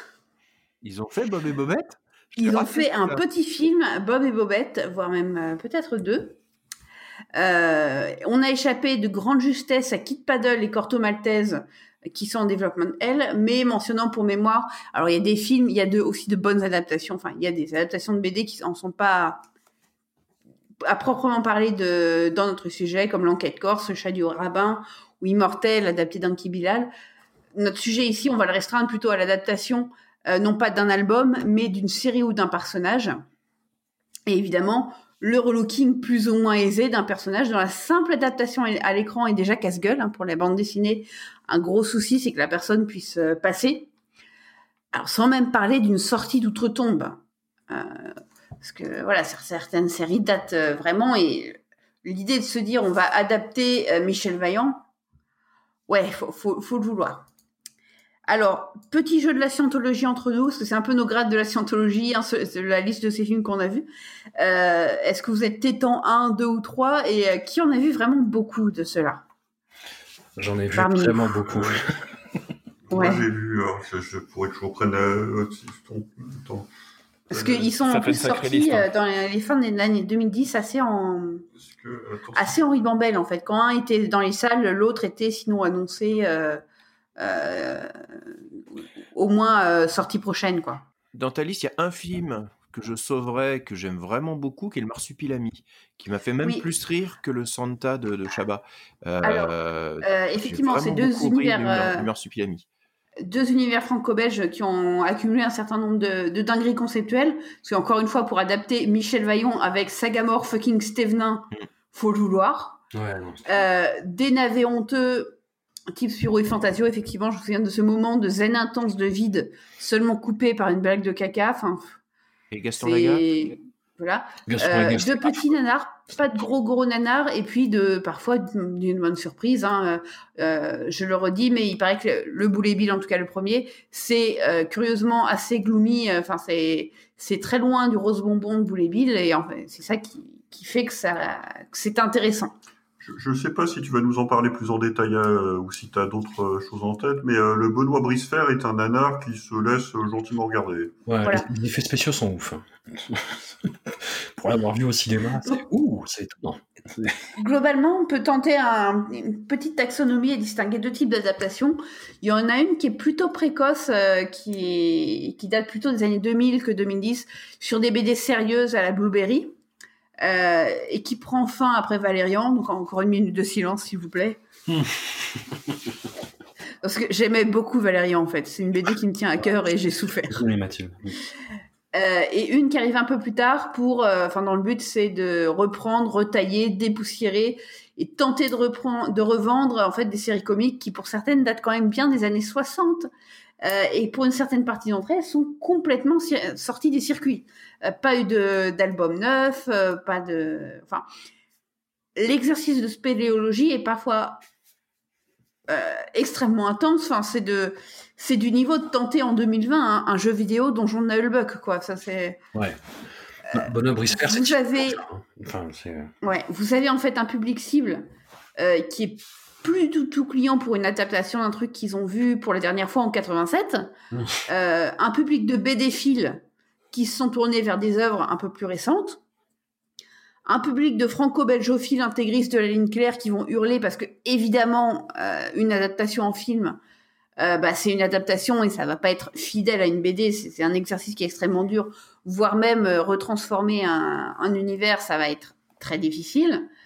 Et un public enfantin, enfin, qui a vraiment, mais alors vraiment pas d'affinité avec les personnages parce que tous ces petits cons, ils sont beaucoup trop occupés aujourd'hui à regarder un unboxing de bonbons coréens en forme de serviette hygiénique pour se plonger dans la lecture de la bonne vieille collection de pilotes de grand-papa. Euh, voilà. Mais je pense que tu oublies quand même un, un public important qui sont les vieux boomers qui veulent se, euh, se remémorer que c'était mieux avant. Mais ces films ne sont pas faits pour des adultes, ce sont des films pour enfants. C'est ça Oui, le souci. Mais je la, pense la qu'un grosse un Benoît. Bricefer vise en fait les vieux. Euh, très clairement, quand ils ressortent un Benoît Bricefer, parce que quel jeune libre Benoît Bricefer, ils visent le, le- les, les personnes Oui. âgées qui au mieux vont y aller avec leurs petits enfants. Mais je, C'est Il y a- c'est un gros marché les Il vieux. y a de la millipoule exploitation à fond. Euh, mais après, euh, les gags de caca de Boule et Bill ne sont, ne sont pas là pour des adultes. Ah. Euh, Enfin, les gags de caca, pardon, de, de Spirou et Fantasio ne sont pas là pour des adultes.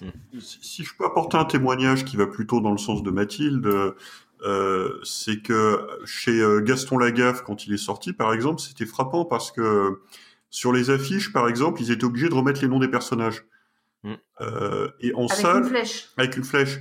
Et en salle, ce que tu voyais, c'est que tu avais quoi? Tu avais des darons qui ont connu ça gamin, qui sont euh, de notre génération, peut-être un peu plus, encore un peu plus âgés, euh, qui vont voir ça par nostalgie, mais qui amènent leurs enfants. Mm.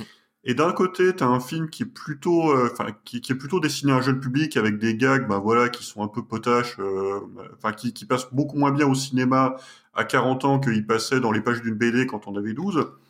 Euh, donc t'as ça d'un côté, donc t'as les parents qui s'emmerdent et qui en plus sont pas contents parce que c'est une adaptation qui a Voilà. forcément trahi euh, l'image qu'ils avaient de la BD. Et à côté de ça, t'as des enfants qui ne savent pas ce qu'ils sont venus voir, qui connaissent peu ou pas les personnages parce qu'ils ont, bah, ils ont leur propre BD, ils ont leurs propres trucs avec lesquels ils ont grandi. Et moi, je me rappelle d'une salle dans laquelle personne ne riait, alors qu'il y avait des enfants. C'est ça. Des enfants au cinéma devant une comédie qui ne rit pas, C'est très dérangeant. c'est très rare. Ça Bah, rappelait la euh, scène, euh, vous savez, dans les- La Cité des Enfants Perdus, où Daniel Emile Fork joue le Père Noël et tous les enfants chialent. Euh, voilà, c'était vraiment une ambiance de, euh, où on n'entendait pas une mouche voler sur certains gags. Quoi. Enfin, Bah, sur, sur la, la parce séance, que ce n'est euh, fait ni pour des adultes ni pour des enfants. Euh, c'est un, un concept con- La fameuse séance de. Spirou et Fantasio en présence du réalisateur. euh, Le réalisateur faisait la gueule parce qu'il n'y avait pas assez d'enfants pour lui dans la salle. Il voulait pas commencer le film tant qu'il n'y avait pas euh, plus d'enfants dans la salle. Donc il y a tous les bénévoles qui sont allés en catastrophe en fait euh, dans le palais des sports et un peu dans les rues alentours pour dire aux enfants allez venez c'est gratuit et tout. Et personne Ils connaît des Fantasio. Personne des Spirou et Fantasio. Ils ont dû mentir à la fin en disant non mais c'est un dessin animé venez ça va être bien. Et voilà. Ah putain. Et silence de mort pendant la projection. euh, personne posait de questions après. euh, Enfin voilà. On, on peut garder François ou il faudra couper Non tu peux ça. Mhm. Franchement. Et donc oui, j'avais j'avais sélectionné, alors c'est plus un aperçu euh, d'un univers, mais j'avais sélectionné en particulier justement Gaston Lagaffe, qui augurait du bon parce que c'est un pari parfaitement casse-gueule. Enfin, Gaston Lagaffe, remodernisé dans une start-up Ouais. coécrite et réalisée par Pierre-François Martin Laval, donc qui est sorti le 4 avril 2018, avec le fils de Philippe Claire qui joue Bertrand Labévu, et un rap à la fin. Je, je le hais, cet acteur. C'est un, c'est un, un mec qui est dans le groupe Naive New Beaters, qui se fait appeler Esteban, euh, qui est donc le fils de Philippe Clair, effectivement, et qui, qui est un personnage de cartoon, hein, qui, qui prend une voix... un C'est le meilleur effet spécial du film. Euh, franchement, c'est pour le coup, il ressemble vraiment à Bertrand Labévu et ça fait très très peur. faux. C'est pas faux, mais euh, il m'horripile ce mec en fait. Il joue toujours la même chose. C'est un, voilà. c'est Vincent Macaigne joue toujours les, les célibataires euh, endurcis, un peu dépressifs. Esteban joue toujours les teubés, avec une voix un peu. voilà, ça m'énerve. Euh, alors, il y avait Mind déjà eu une adaptation apocryphe en fait de Gaston, qui était une adaptation uniquement des personnages, euh, des situations pour raison de droit. Il n'avait pas les Pas les personnages. Et c'est- donc un film de Paul Boujna de 81 qui s'appelait Fais gaffe à la gaffe. euh, une ad- en adaptation en fait case par case des situations, mais pas des prénoms. Euh, genre voilà, au lieu d'un pull vert, vous lui mettez un pull d'une autre couleur. euh, allez, ça, ça passera. Ça, c'était déjà à l'époque copieusement laté, d'une part parce que le procédé était euh, moyennement élégant, euh, et aussi parce que bah, adapter case par Gar- Gaston Lagaffe, enfin c'est. Puis le film Euh, est chiant comme la mort aussi. hein. et oui, euh, et bah oui, parce que, enfin, alors il y a le même souci, je dirais, dans l'adaptation de De Gaulle à la plage qui passe en, en cours sur euh, France 5, euh, que moi je trouve très décevant. C'est-à-dire que tu fais plus laborieux et moins efficace que la BD. Euh, Il n'y a, pas besoin de rajouter un gag à Gaston, il n'y a pas besoin de rajouter un gag euh, à De Gaulle à la plage. Et ce que tu ajoutes, soit c'est pato, ça sera, ça sera tout en plus, soit ça, au minimum, le mieux que tu puisses espérer, c'est que ça n'ait pas de valeur ajoutée. Euh, et c'est, enfin, si je peux juste dire, c'est vrai que ce film, ça adapte des gags d'une demi-planche en séquence de cinq minutes. Et ça, c'est la mort du cinéma. Enfin, c'est, c'est la mort de la, du divertissement. Euh, et en plus de ça, comme il adapte, euh, enfin, de façon complètement littérale euh, les gags, tu connais déjà la chute. Donc tu passes cinq minutes à attendre que ça passe pour arriver à une chute que tu connais déjà. C'est l'enfer ce film de ce point de vue-là. C'est c'est un film qui a des qualités par ailleurs, c'est-à-dire qu'il y a plutôt des acteurs euh, qui y croient, il y a, il y a quelques idées visuelles, mais euh, les gags, les adaptations des gags, pff, plus jamais ça quoi. Et donc, le film de 2018, qu'en est-il? Sera-t-il à nouveau un ratage? Demandons à la fille de Franquin, qui n'en pense que du bien, puisqu'elle a déclaré des acteurs mal dirigés, le scénario débile et le rythme de gag catastrophique, euh, qu'elle a été contrainte quasiment avec un couteau sous la gorge, parce qu'en fait, elle a un regard moral, mais elle n'a pas les droits euh, de ce qu'a fait son, son père. Euh, et donc, voilà, ça fait mal, ça fait même très mal, car j'assiste impuissante au désastre. Nous non plus, nous aussi. Enfin, c'était, c'est à peu près la même chose, sauf qu'on a peut-être moins d'affect, mais c'était dénature. C'est en fait une dénaturation totale euh, qui n'arrive pas à être une réinvention. Euh, C'est-à-dire que On est entre les deux, quoi. Ouais, on, en fait, ils n'ont pas réussi à réinventer un truc qui tienne la route. Ça aurait été le système des startups avec une vraie satire, euh, comme il y avait voilà, une satire très gentille du rôle de, garçon de bureau dans les années 60. Euh, mais il y a un truc, en fait, je pense que euh, Franquin lui-même avait mis le doigt dessus euh, quand tu lui avais demandé à la fin de sa vie euh, qu'est-ce que ça donnerait Gaston dans le monde moderne? Il avait dit Gaston, dans le monde moderne, il est clochard, il n'existe plus. Parce que c'était un temps où on pouvait avoir une entreprise qui avait ce, truc-là un peu, euh, un peu foutraque, euh, qui aujourd'hui semble totalement irréaliste parce que bah, les cost cutters sont passés par là, merci, euh, et qui a plus la place dans notre univers pour un Gaston Lagaffe. Et la start-up, le coup, c'est qu'ils font arriver ce personnage un peu de traviole. En fait, la start-up, euh, le but du jeu, c'est qu'ils récupèrent des objets qui n'ont pas marché pour les retransformer en trucs qui marchent. C'est-à-dire, en fait, euh, je sais pas, ils prennent un pot de fleurs, ils le retournent et ils disent ça fait un chapeau. Tout le monde est Gaston Lagaffe dans cette boîte. Tout le monde est le fantaisiste qui invente des trucs. Hmm. Euh, et à, à partir de là, euh, l'univers lui-même sonne un peu creux. Il n'y a pas tellement non plus de choses sur euh, l'ob- l'observation de ce qu'est une startup, etc., qui aurait permis de mettre un, gros coup de jeune, euh, mais alors qui du coup aurait aussi euh, forcé à, remettre des nouveaux caractères sur les personnages, etc., etc. Ça aurait été un, vrai rajeunissement et il restait plus que le pulvère, quoi. Pour le coup, c'est, il y a vraiment un décalage de 40 ans. Est-ce qu'on peut même le combler? Est-ce qu'on veut même le combler? Et je pense que la réponse à ça, c'était pour qui est fait ce film. Et tant que la réponse reste à peu près pour personne, euh, et ben on peut, on sait pas si on peut dynamiter les anciennes idoles et si on peut proposer quelque chose de nouveau, ou si au contraire on dit, ben on, ça se passe en 1960 euh, et on vous emmerde.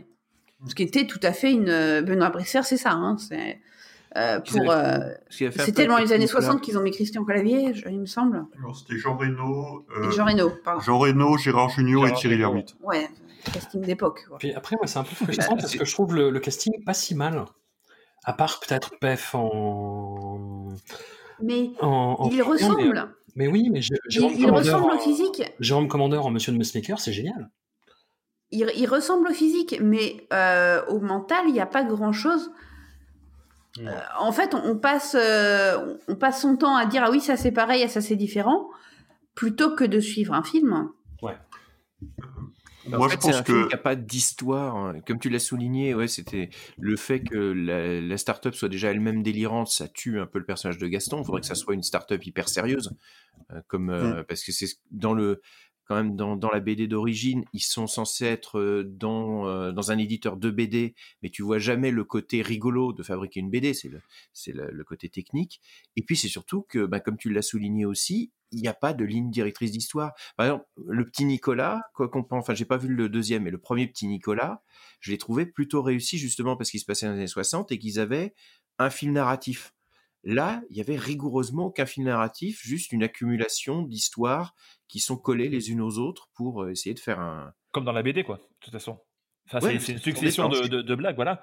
Et c'est très compliqué d'en faire un film d'une heure trente. Enfin, c'est compliqué. On peut toujours trouver quelqu'un qui peut s'arranger euh, avec un scénario potable. Mais en plus, disons que c'est c'est pas le- les, les BD les plus simples euh, à transposer au cinéma. C'est plus simple de transposer une histoire complète, type Tatin, Astérix, euh, ou que sais-je. Euh, là, dès le départ, c'était compliqué. Et même si visuellement, le film, euh, pour moi, semblait un peu réussi, je l'ai vu par bribes. hein. Effectivement, côté casting, euh, ça ressemblait un peu au personnage. Tu voyais très vite que ça s'essoufflait. En plus, il est super court, je crois. Il fait, fait même pas une heure et demie. Moi, j'ai trouvé ça un peu effectivement un peu raté. Et Mathilde, elle souligne très bien le, côté dessus. Qu'aujourd'hui, Gaston, il, il pourrait pas exister dans le monde d'aujourd'hui. C'est pas je crois que le, le client en fait de ça, c'est les chaînes de télé. Tu sens quand même le film qui est pensé euh, par les producteurs pour faire un bon produit qui va se vendre assez facilement sur les chaînes de télé françaises, qui sont, Alors, qui étaient à l'époque les, les gros producteurs et les, les gros financiers. C'est un produit sans risque en fait. Je, alors, en général, c'est vrai, je, je mettrais juste un petit bémol à ce que tu dis. C'est vrai que beaucoup de films français sont produits pour les chaînes de télé. Euh, et c'est vrai qu'ici, euh, Gaston Lagaffe, son problème fondamental, c'est qu'il ne sait pas à quel public il veut s'adresser et donc quel genre de comédie euh, il veut être. Et ça, c'est clairement, quand tu vois le résultat final, ils ont jamais réussi à résoudre ce problème, à répondre à cette question. Et un truc que je remarque quand même sur ces adaptations, c'est que en 2000, euh, ça doit être en 2018, sont sortis, mais très rapprochés, Gaston Lagaffe, Spirou et Fantasio, le petit Spirou. Et tu vois, je peut-être que c'est pas du tout ça, mais je me demande à quel point t'as pas eu un effet où euh, on a mis un feu vert pour tous ces projets Dupuis en même temps, avec des films qui du coup se sont faits en parallèle et sont sortis quasiment en même temps. Enfin, je veux dire, que sortent la même année un film Spirou et un film Le Petit Spirou, c'est un cauchemar de directeur marketing.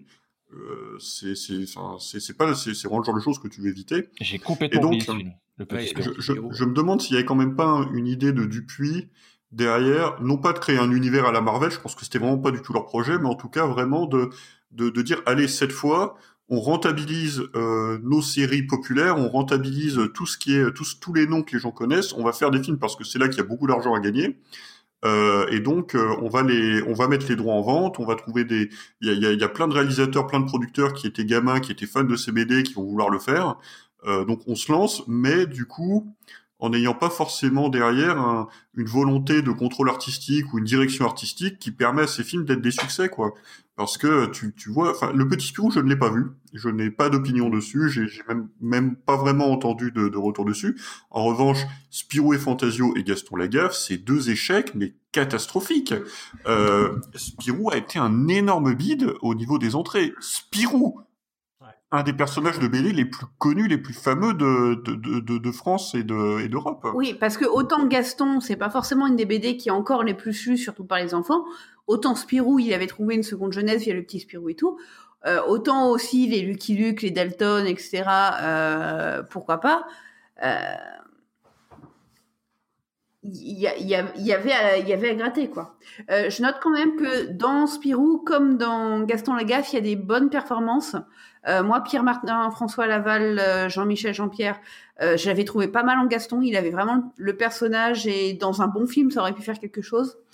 Et dans Spirou et Fantasio, il y a le, un Zorglub absolument phénoménal qui est exactement Zorglub. C'est vrai. Euh, voilà, par Ramsey qui, euh, qui a vraiment le personnage et t'as envie que ce soit le film de Ramsey quoi. Et et laissez tomber Spirou, vous n'avez pas compris qui était le personnage. Enfin, des, des, trucs tout bêtes. Et Mea l'avait dit dans une vidéo, ils ont fait de Spirou un voleur. Ouais. Enfin, qui fait de Spirou le personnage le plus gentil du monde, un voleur? Enfin, Tintin, c'est Tintin, c'est un braqueur maintenant. Euh, sinon, si vous continuez un petit peu. En, en, plus, Mortimer euh, attaque un mal armé. Euh, enfin, allez-y. Hein, euh. je, je, veux pas m'avancer, mais je pense que si on avait Tintin par Luc Besson, Tintin serait devenu un braqueur.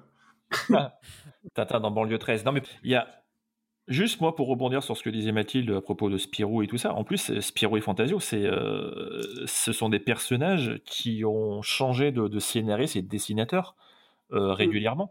Euh, moi, je sais que la période euh, Franquin, tout ça, ça, ça, existait déjà un petit peu. Moi, je suis vraiment fan de la période Tom et Jean-Ry. Mmh. et là, ils avaient vraiment, alors ça peut être un peu vieilli maintenant, mais à l'époque, ils avaient vraiment dépoussiéré le, le, scénario, l'image, les Mmh. rebondissements. Tu prends oui, les il y trucs. a des albums comme Machine qui rêve qui sont. Euh...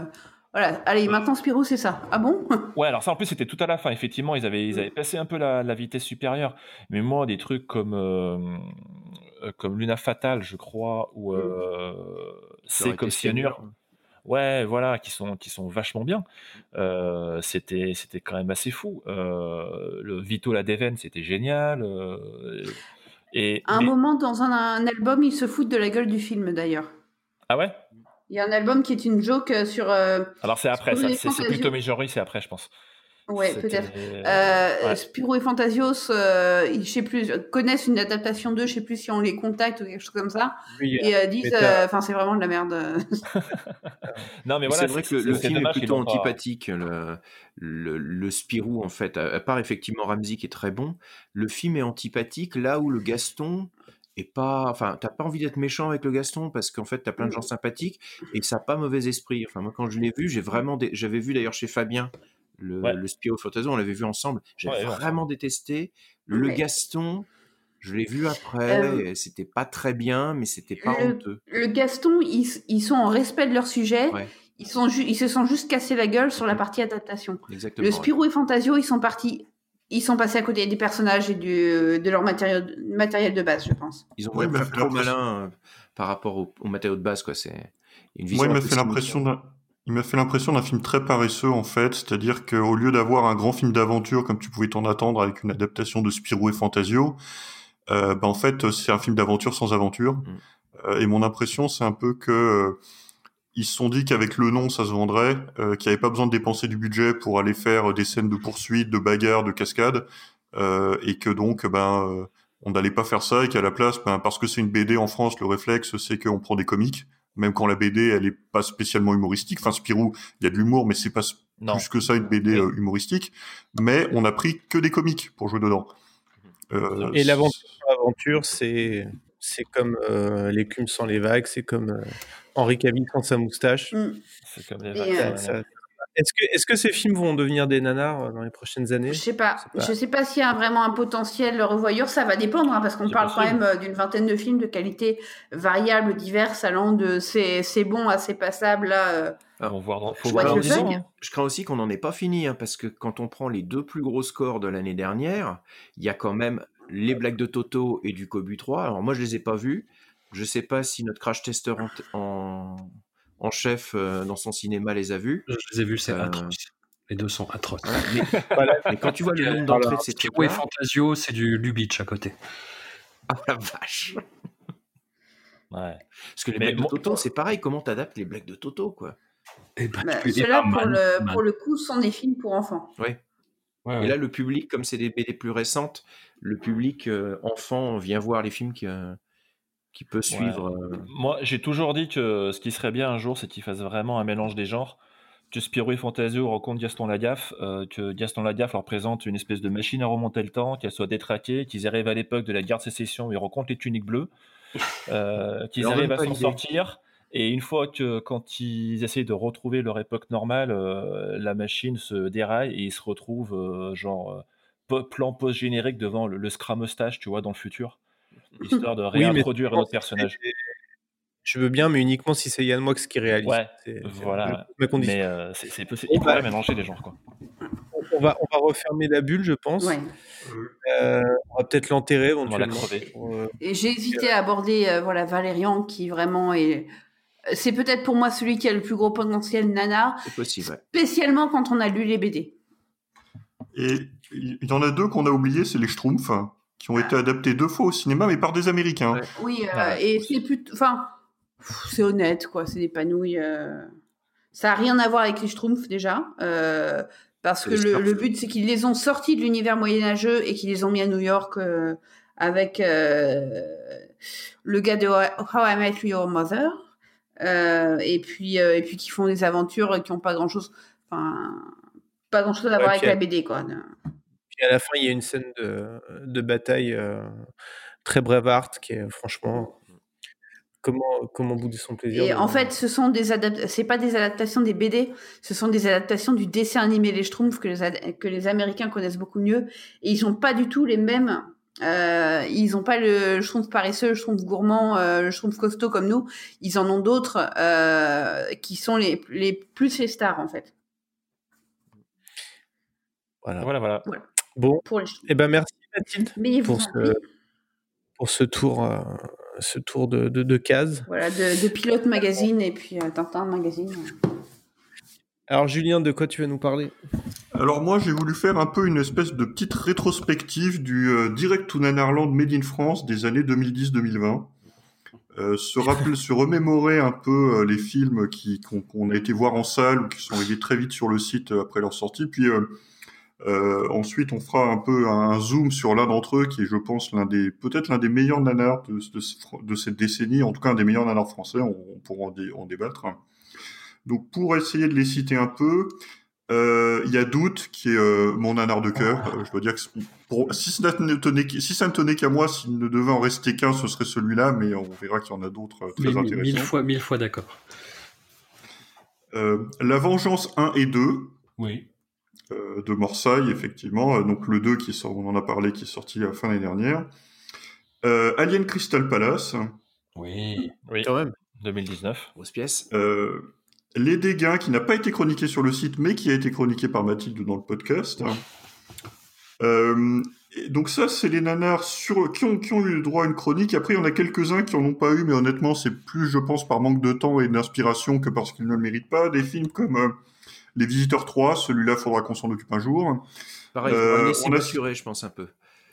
Mathilde en a cité plusieurs qui, qui ont du potentiel, disons. Des Benoît Brisefer, euh, ça c'est c'est une possibilité.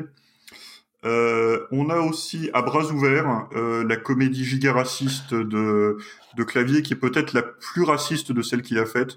Ouais. Et la plus extrême en termes de euh, en termes de enfin, de n'importe quoi. Enfin, c'est euh, pour rappel, c'est euh, Harry habitant en Rome qui vient s'installer chez euh, euh, chez Christian Clavier, qui est un bourgeois de gauche, euh, pour le mettre face à son hypocrisie sur l'immigration. C'est une horreur ce film. Je l'ai vu au milieu d'une salle hilar. C'était un des pires moments de cinéma de ma vie. Est-ce qu'il y avait des enfants qui riaient, surtout? C'est ça, les quoi. Non, il y avait que Ah. des adultes qui riaient, c'était affreux. Euh, euh, J'ai entendu le plus grand mal de Sœur d'Armes, mais je ne l'ai pas vu. C'est. Je vous le conseille.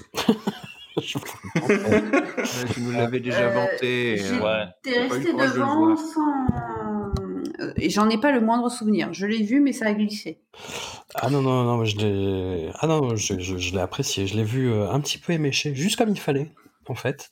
Et j'ai été. Je m'attendais à quelque chose de mauvais, parce qu'en plus, euh, Caroline Forest, donc la réalisatrice du film, l'avait présenté comme ben, un, hommage donc aux, femmes yézidis euh, qui, qui luttaient contre, contre Daesh. Et euh, d'autant que Eva Husson avait déjà fait un film sur le sujet, euh, qui, qui forme un bon complément autorisant, on va dire. Et là, c'est le film d'Eva Husson, mais avec une vue Michael Bay, en fait. Mais que Caroline Forest assume totalement. Enfin, elle a dit non, moi je voulais faire un truc vraiment à la. Euh, comment s'appelle ce truc euh, tre- 13 jours, ou euh, voilà, les films de Michael Bay un peu sérieux, tu vois. Quoi. Et, euh, enfin, 13 heures, pardon. Le Michael Bay sur Benghazi, là. Et, euh, et le film, ouais. Non, non, je, vous le conseille. Je, vous en dis pas plus, mais euh, vous, euh, vous allez pas être déçus, je pense. Et il y en a deux autres en plus qui sont plus des coproductions. Il y a Lucie de Luc Besson qui, à mon avis, va se bonifier et devenir un des nanas emblématiques de la décennie. Ah oui, oui, C'est possible. c'est vrai. Et Bastille Day, euh, franco-britannique, Ah. Idriss Elba, José Garcia euh, et euh, Gilou d'Engrenage. Euh, il y a du- Oui. c'est- plutôt Garcia de la bonne. Sarkozy, en plus. José Garcia bien, qui joue. Sarkozy. J'ai- trouvé qu'il Gilou d'Engrenage qui joue un commando du raid. euh, et Idriss Elba qui essaye de, qui encore une fois essaye de faire démarrer sa carrière et encore une fois n'y arrive pas. Et le film est très Je drôle. qu'on hein. aurait pu faire une catégorie carrière de l'Idriss Elba dans les années 2000. Mais on a parlé d'un film d'Idriss Elba déjà au début euh, dans le podcast. J'ai Cats. oublié lequel. Comment? Cats. Cats, c'est ça, oui. Mais il y en a eu encore un autre.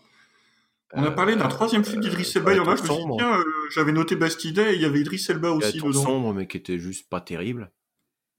Euh, faut- 3. je, je- je- je chercherai euh, euh, la, la filmographie, euh, la filmographie Elba. Bref, donc Bastide.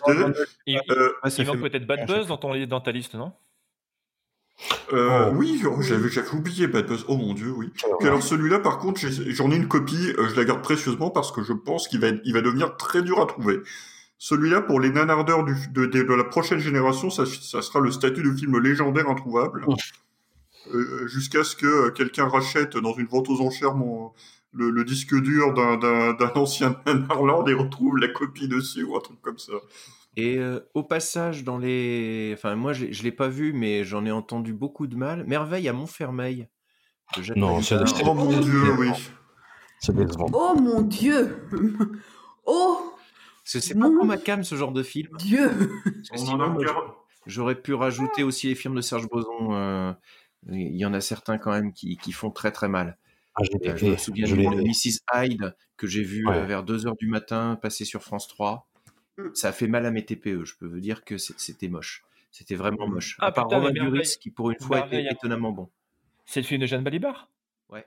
Ah Ouais. ouais, d'accord. Oui. Euh, on en a vu, euh, on était dans une soirée nanar avec Mathilde et des potes, on en a regardé 30 minutes, on s'est arrêté parce qu'en fait euh, c'était insupportable, mais euh, le potentiel est puissant. Mais si vous habitez Montfermeil, euh, enfin, vous avez le droit de faire un procès en diffamation. hein, c'est, euh, c'est c'est un ovni. C'est un ovni.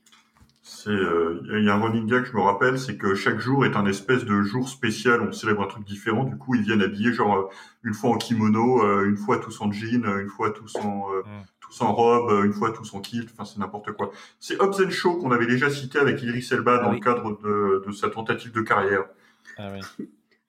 Donc, beaucoup de digressions pour faire un peu ce- cette espèce de bilan euh, nanar français euh, de la décennie, pour revenir sur celui qui est franchement, je crois pouvoir dire, un coup de cœur pour beaucoup d'entre nous autour de ce micro, qui est Fleuve Noir de Éric Zonka en 2018. Oui. Tout à fait. Euh, D'ailleurs, à l'époque nous avions fait une chronique multiple. Euh, Martin, je sais pas si Martin et Fabien, je sais pas si vous l'avez vu vous. Si, si, moi je l'ai vu, euh, je peux même te dire, il est passé sur Canal Plus en version intégrale, c'est-à-dire avec une certaine scène qui n'a pas été censurée, je pense que tu sais laquelle c'est, une scène dans les bois. Euh, Et je l'ai vu sur Canal Plus à l'hôtel quand j'étais en déplacement, genre à 1h du matin. C'était un plaisir assez, assez bizarre et j'étais très content de le voir, tu vois. J'étais vraiment dans l'ambiance du truc, tu vois. Mais et je l'ai vu, mais ouais, je l'ai vu, je, suis- content de l'avoir vu. Je le reverrai pas. Donc, Fleuve Noir 2018 euh, de Eric Zonka, donc quand même pas Joel Clodo, euh, adapté d'un roman israélien qui s'appelle Une disparition inquiétante euh, d'un écrivain qui s'appelle Dror Michani, avec Vincent Cassel, Romain Duris, Sandrine Kiberlin, Charles Berling. Euh, et en fait, ce film a été chroniqué littéralement instantanément, puisque dès sa sortie, François, qui est euh, autour de ce micro, a sorti un tweet et en un tweet a résumé le film. Euh, je vous le cite. Impressionnante bataille d'acting catastrophique entre Vincent Cassel et Romain Duris dans Fleuve Noir. Cassel met direct la barre très haut, mais Duris, encore traumatisé par le boson, ne lâche rien. Bah, Mrs. Hyde, du coup, dont Rico parlait, ouais. Et, et c'était vraiment le- la pépite en fait pour moi. Il me faisait marrer. C'était le seul truc qui sauvait ce, ce film extrêmement pénible. Euh, Vous parlez du film de Boson, là, je ouais, pense. Mais par contre, oui, on va revenir à, à Fleuve Noir. Une merveille. Ah mais mon dieu, Euh, je, je l'ai- je vu, je vous ai fait une alerte directe, euh, les gars, arrêtez, arrêtez ce que vous êtes en train de faire, Foncez- foncez en salle voir ce film. Et j'étais tellement content euh, que vous soyez de mon avis, du coup derrière, que vous que vous ayez abondé, euh, parce que vous avez abondé comme des salles. Bah, c'est on avait un peu peur que tu nous frappes, donc. euh, J'aimerais juste faire un petit, une petite précision, sauf si c'est l'objet d'un morceau de ta chronique, Julien, sur la manière dont nous, nous avons, Julien et moi, découvert Fleuve Noir. Donc, suite à, l'alerte rouge lancée par, euh, euh, par nos chers camarades, nous nous précipitâmes, n'ayant rien d'autre à faire, un week-end de, de visite parentale dans le multiplex Gaumont-Saint-Sever, non, UGC Saint-Sever, je crois que c'est un UGC. Euh, en travaux. Le point en travaux. C'est qu'il est en travaux. Dans une salle d'environ 500 sièges Hmm. que nous avons eu pour nous seuls. dans le multiplex le plus glauque, en travaux, taché de, de partout, euh, avec des échafaudages dans les couloirs et euh, du popcorn pas nettoyé, euh, en, en- en fréquentation basse. Et la salle à nous est sur un immense écran magnifique, fleuve noir. Ah, mais on a kiffé, mais qu'est-ce qu'on a kiffé? Alors, puisqu'on est sur les- les- la façon dont on a vu les films, moi je l'ai vu dans mon petit cinéma de campagne à Pont-de-Beauvoisin. Euh, on était trois dans la salle, il y avait moi et un jeune couple. Et à la fin, on est sortis, on s'est regardé, on est chacun parti de notre côté, l'air triste.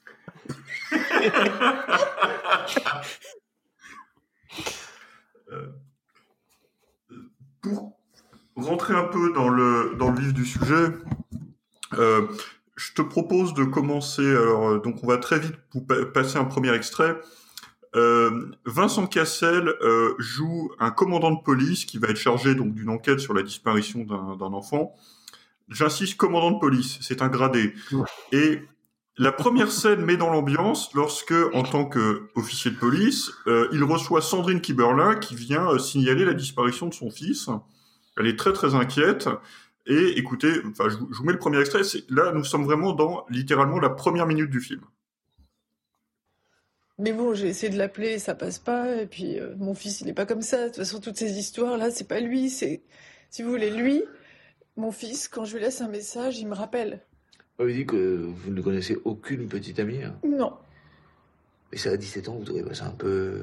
il a 16 ans. 16, bon, 16, 17 ans. 16, 17, euh, à cet âge-là, déjà, il y a des choses qu'une mère ne sait pas. Hein. Peut-être euh, petit Denis. Dani. De, Dani. Dani. Euh, petit Dani, autant il a rencontré euh, une petite copine qui lui plaît bien et. Hein Parti faire un tour avec. Hein. Puis après, vous savez, le temps passe, le temps passe, hein, et puis on voit pas les aiguilles de la montre. Si on les voit, on oublie, on oublie sa petite maman qui l'attend à la maison avec euh, le cœur battant. Hein. Je vous dis que si ça arrivait, il me téléphonerait. C'est ça que je vous dis, j'en suis certaine. Pardon, excusez-moi. Allô Mais qu'est-ce qui s'est passé? Les plus grands spécialistes de la brigade de gendarmerie de l'Épanche sur Vologne. C'est incroyable parce que dès la première minute, tu te retrouves dans cette scène surréaliste avec cette mère éplorée face à un espèce de flic qui a l'air d'en avoir rien à foutre, euh, qui a l'air de, de- de- qui a l'air ivre mort, et et c'est le héros et, et genre personne ne semble particulièrement choqué par son attitude, pourtant un peu choquante.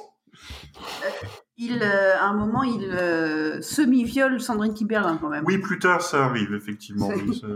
C'est- pas même pas un semi-viol, il, il la viole. Euh, Enfin, je pense qu'il il va jusqu'à l'attouchement en fait. Ah non, non, pour il la viole. non. J'ai revu un bout du film, donc il n'y a, pas- y a aucun, aucune ambiguïté Je me là-dessus. souvenais d'une autre pénétration. si tu veux. Euh, non, mais en fait, ce qui, fait Fleuve Noir, je pense, un film assez unique et pas juste euh, un polar un peu nanar, c'est que euh, bah, c'est Cassel et Duris, quoi. C'est-à-dire que t'as pas des acteurs peu convaincus, t'as pas des acteurs qui se jouent, t'as deux acteurs qui, qui, qui ont, qui ont une vraie présence, une puissance, un charisme, et qui jouent complètement à côté de la plaque. Et c'est fascinant à regarder, parce que tu, tu ne sais jamais, Cassel, comment est-ce qu'il va rater la scène suivante. Euh, c'est incroyable. Euh, Enfin, euh, voilà, c'est pas du surjeu ou du sous-jeu, c'est plus que du jeu à côté. La, scène est censée évoquer quelque chose, c'est censé avoir une interaction qui va dans tel sens avec les autres personnages, et on sait pas trop pourquoi, ça se retrouve à côté. Il se rate, mais on l'a gardé. Euh, T'as Cassel qui veut faire son Olivier Marshall, euh, le flic bourru aux couilles aussi ridées que son front euh, figé dans une, expression constante entre euh, le mépris pour l'humanité et la compassion pour les humains. Mais en fait, il est bloqué dans une gueule de bois perpétuelle. perpétuelle. C'est exactement ça.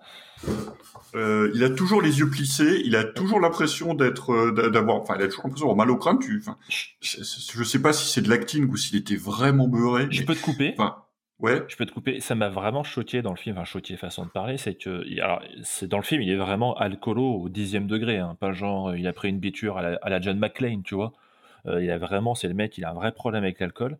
Et à un moment, tu le vois torse nu et tu vois encore que le mec, euh, il sortait de, de 15 euh, entraînements de capoeira, comme il avait l'habitude de faire Vincent Cassel, parce qu'il est encore hyper affûté et hyper baraqué. Et du coup, je lui dis, mais en fait, on dirait trop pas un physique d'alcoolo, quoi. En fait, il est juste alcoolique, mais au niveau de la tête, tu vois, il, il- il est pas, c'est pas un alcooliste que tu vois, les mecs tout bouffis, tout visqueux et tout. Non, il y a le mec qui est alcoolique au niveau de la tête, donc il a juste le pif rouge et l'air complètement fatigué. Et le reste, il est encore hyper bien taillé, tu vois, avec les abdos et tout. Et du coup, je me suis dit, même ça, il a pas réussi à le faire, quoi. Et, et il s'offre euh, même, il s'offre même un plan tub euh, flou.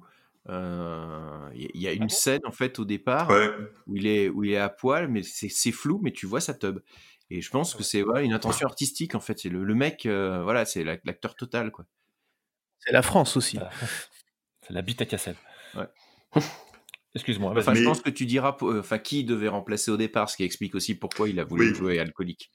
En fait, une des raisons, probablement explication de, de pourquoi ce, ce film, et particulièrement le personnage de Cassel s'est retrouvé comme ça, c'est qu'à la base, il devait être joué par Gérard Depardieu, qui a fait faux bond à la production un peu au dernier moment, et je crois que Cassel a eu genre moins d'une semaine pour se préparer pour le rôle, euh, et a dû vraiment reprendre ça au pied levé. Après, est-ce que ça explique sa dégaine d'alcoolique euh, complet, mais qui est vraiment impressionnante dans le film, et surtout qui est incompréhensible, parce que en face, vous n'avez pas des personnages qui réagissent à l'espèce de, de clochard aviné qu'on voit là, mais qui le traite vraiment comme un commandant de police euh, respecté et tout. Alors certains font des réflexions sur euh, le fait qu'il a un peu un penchant pour la bouteille, mais euh, c'est jamais proportionnel à ce que tu vois, à ce que tu vois à l'écran.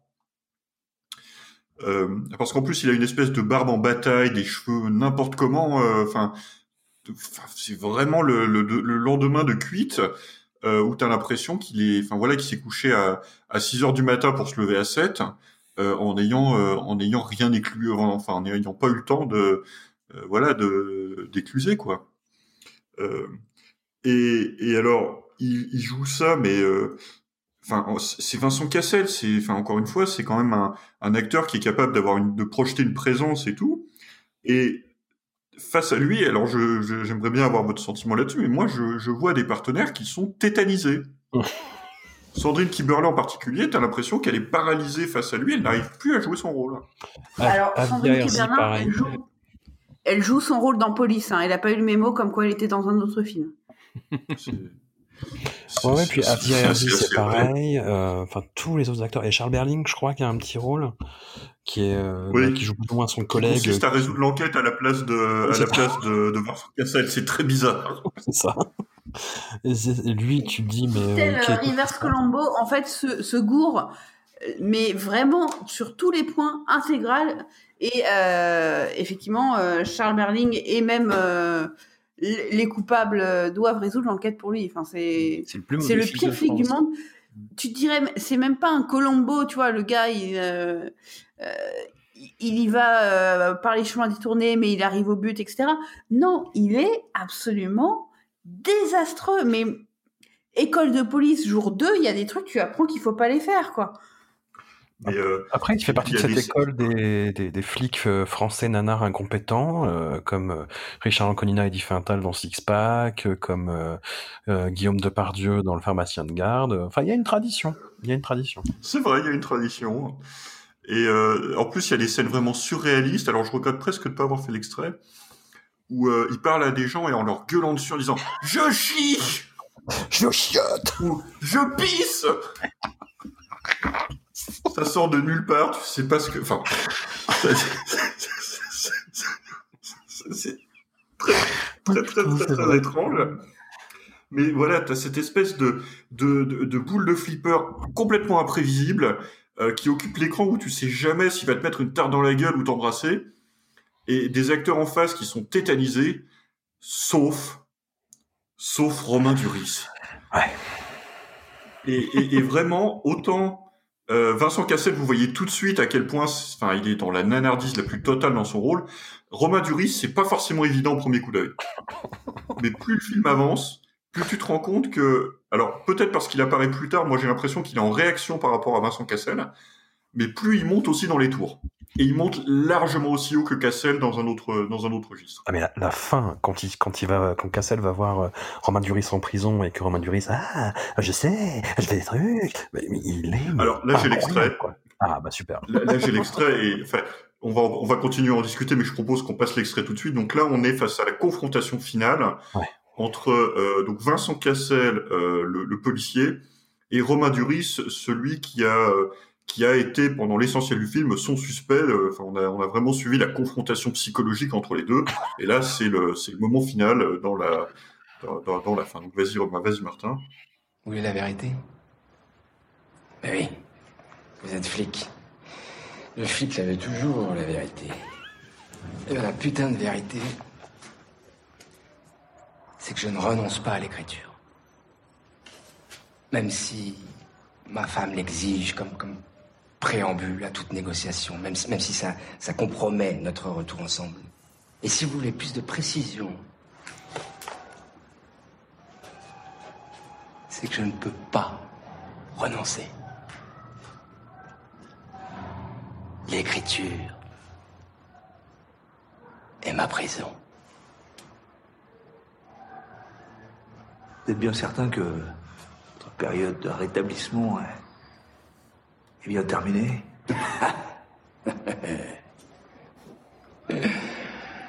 Euh, Permettez-moi de vous faire remarquer que ce sont mes lettres, mes mots, qui vous ont mis sur la piste des coupables.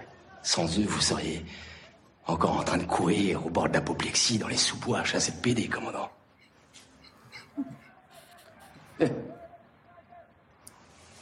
Et, et vous n'avez pas l'image, Vous mais méconnaissez le à la pouvoir fin de de la littérature comme investigation du monde, monsieur le policier.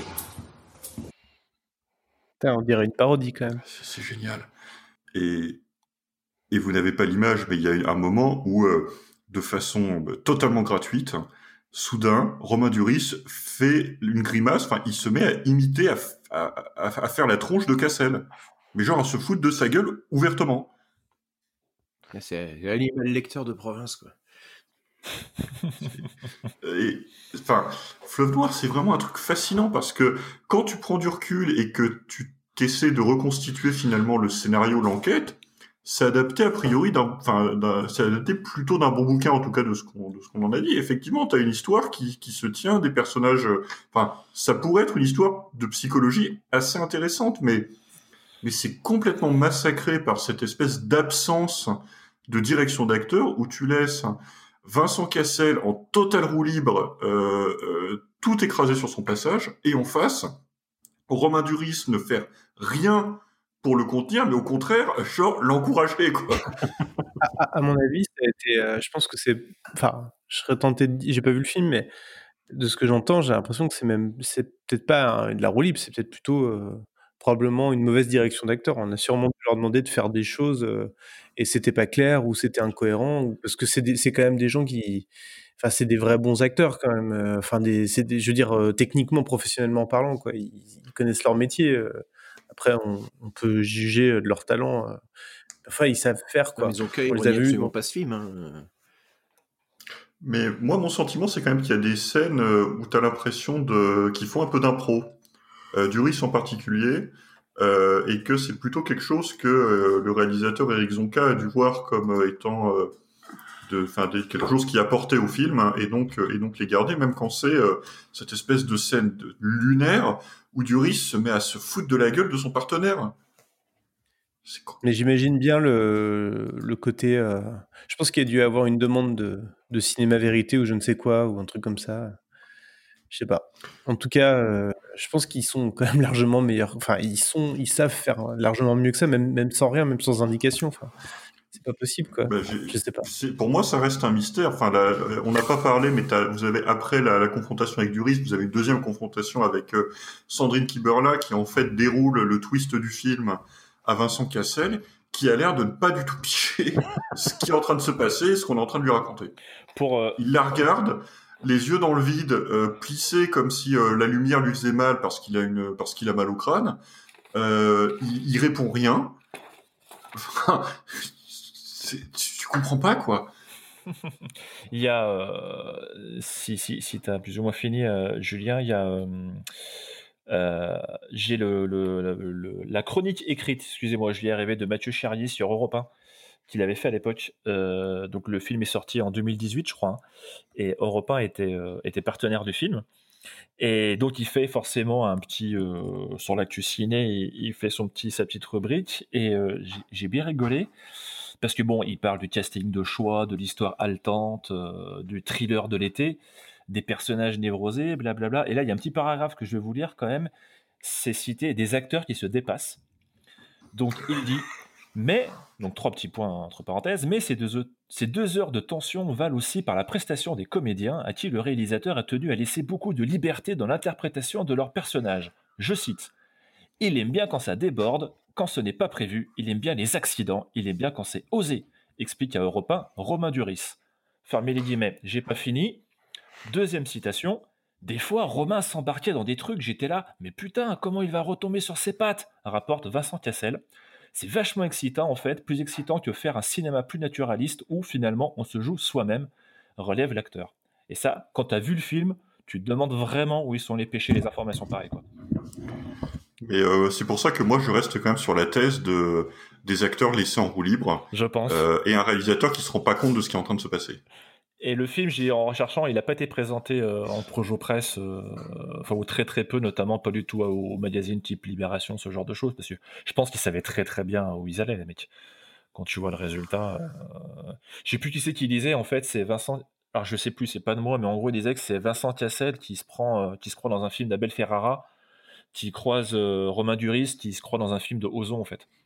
Il y a un peu de ça. Il y a un peu de ça, je pense que c'est plutôt bien trouvé comme, euh, comme truc. Quoi. Mais, euh, mais je suis content qu'il y ait des films comme ça qui sortent encore au cinéma. Mais euh, on peut en parler de est-ce que des accidents industriels sont encore possibles? Alors là, évidemment, on n'est pas sur, sur des blockbusters hollywoodiens, mais pour moi, on est bien sur un accident industriel à l'échelle du cinéma français, c'est-à-dire un polar comme le cinéma français sait encore en faire, euh, qui généralement sont des films euh, qui peuvent être euh, bons ou un peu ennuyeux, mais, mais voilà, qui sont en tout cas pas, pas très remarquables, ou s'ils sont remarquables plutôt dans le bon sens. Sauf que là, voilà, ça se, ça part complètement en vrille, quoi. ouais, l'année dernière, euh, j'en ai vu deux. Enfin, pour moi, il y a, y a deux films de l'année 2020, de films français, qui sont de cette, de cette veine-là. Je pense qu'on a, on pourrait les, les, évoquer rapidement. Mais je pense que Bronx d'Olivier Marshall, euh, c'est un film qui va prendre une patine assez rapidement et qui est. Oh là là, malheureux. Moi, je me, suis pris des, je me suis pris des Olivier Marshall Zouz euh, après, un épisode de podcast. Je te souhaite bien du plaisir. Ah ouais, euh, ça a été énorme. Et alors, moi, j'ai mon coup de cœur de l'année dernière qui est les traducteurs de Raoul Ronsard, ah, oui, oui, oui, exactement. Avec Lambert Wilson qui est au top du cabotinage, avec des twists à la Sherlock. Mais c'est, tu, tu sens le, réalisateur qui, qui, a fait 25 twists à l'avance, qui, qui ouvre ses tiroirs au fur et à mesure, puis à un moment il s'aperçoit que ces twists sont plus connectés entre eux. C'est, c'est le, le, film qui essaie d'être trop malin par rapport à ce qu'il a à raconter, et en même temps, tu as un tel plaisir de, tu sens un tel plaisir de vouloir dérouler une vraie histoire de polar un peu tordu, euh, mais parce que le pitch est pas mal. Le pitch, le pitch est pas mal au départ, mais alors la résolution, c'est n'importe quoi. Et alors, mais, mais Chris, euh, Lambert Wilson, oh, c'est entre ça et son deux Gaulle aussi, qui est, mais là que c'est oh, vraiment il est dans un costume trop grand pour lui. Oh son niveau de cabotinage, c'est le, le mérovingien x 100, quoi par contre, on a coupé Martin, je crois, parce que Martin voulait dire quelque chose, il me semble. Ah, pardon. Non, non, non, non, non, non, non, mais bon. Euh, non, non, non. Mais bon, par contre, comme ça fait déjà euh, deux heures qu'on échange gaiement, je me disais qu'on allait peut-être euh, rendre leur liberté. qu'on allait rendre sa liberté à Martin. C'est pas tout ça, mais il y a couvre-feu. Il y a couvre-feu. Euh, Est-ce que vous vouliez ajouter autre chose euh, sur le sujet du nanar français ou, ou autre On a fait le tour. Est-ce que on, on a quelques petits trucs à dire sur, euh, sur le site, je crois? Oui, bah, le Ouais. site- euh, bah vas-y, euh, j'ai beaucoup parlé. Bah, moi aussi, j'ai beaucoup parlé. Non, mais juste pour effectivement donner des nouvelles de l'actu du site, vous avez les deux dernières chroniques qu'on a dû publier depuis le dernier podcast. Donc, c'est euh, Titanic 2, la légende continue, euh, qui est un dessin animé qui arrive à être un espèce de melting pot euh, de Fievel au Far West, euh, Bernard et Bianca, Titanic, Anastasia. euh, Il y a un chien qui rappe à un moment, euh, Sherlock Holmes qui se passe dire bonjour, personne comprend rien. Euh, ils ont vraiment voulu tout mettre dedans, donc euh, voilà, c'est assez assez divertissant. Euh, et l'autre, c'est une chronique de Fabien spécial Noël qui est Y a-t-il un chien pour conduire le traîneau qu'il avait déjà traité dans le podcast? Oui, qui est- monsieur. euh, qui est sur Amazon, hein, je l'ai vu en- avec Oui, ma il est femme. sur Amazon. Elle m'en a beaucoup voulu, je l'ai noté. Hein. Elle m'en a beaucoup voulu parce qu'elle, elle est team chien et elle m'a imposé des films de Noël. Donc je lui ai dit à un moment, ouais, t'aimes les chiens, t'aimes les films de Noël? Attends, tu vas voir, je vais te montrer. Oui, oui. Et, et puis euh, Rico, t'avais aussi posté un blog sur euh, des cadeaux de Noël nanar compatibles. Alors bien sûr, Noël est passé, mais euh, c'est peut-être des recommandations qui peuvent encore, euh, Oui, c'est des, des encore être coffrets, utiles à les gens. soit des, des projets DVD qui vont Blu-ray qui vont qui vont sortir, euh, comme les Atomiques Futures. euh, c'est la, la ressortie de Virus Cannibal en Blu-ray. C'est rappelé euh, Aerobic Killer par exemple par euh, The Video ou euh, le coffret Jean Rollin aussi, euh, 17 films de Jean Rollin. Qui, revient un petit peu sur toute sa, sa filmographie. On devrait en faire un aussi sur, euh, sur les livres. Je pense que je vais, je vais essayer au mois de janvier de faire aussi une petite connexion livre. J'en profiterai pour euh, parler d'un certain livre euh, sur un réalisateur absolument pas nanar qui, qui, qui devrait arriver. Et puis, je pense aussi que sur les chroniques, hein, quand le, le podcast va être publié, il y aura eu d'autres, au minimum une autre chronique qui va pas tarder à arriver avec des boulistes. Euh, une chronique sur la pétanque, sport de combat, euh, milieu impitoyable, et peut-être même, hein, tout va dépendre, euh, enfin en tout cas d'ici la, la fin du mois de janvier, il n'est pas impossible qu'on ait le retour d'un personnage dont on a beaucoup parlé euh, sur le podcast, et peut-être que Mathilde veut nous en toucher deux mots. Jean-François Copé. Alors, Ma- Mathilde s'est absentée, mais je peux dire que le personnage euh, est quelqu'un qui a un nom qui est très très long euh, et qui contient aussi son métier euh, et son statut religieux. Voilà, on a plein La de petites choses. On a une biographie, on, euh, on va dire, assez pointue en préparation de, euh, de l'ami John Nada. Euh, on, a pas mal de, de chroniques. On va distiller ça tranquillement sur un rythme à peu près pour l'instant de- d'une chronique tous les 15 jours. On, va, on a aussi quelques petites choses sur le forum.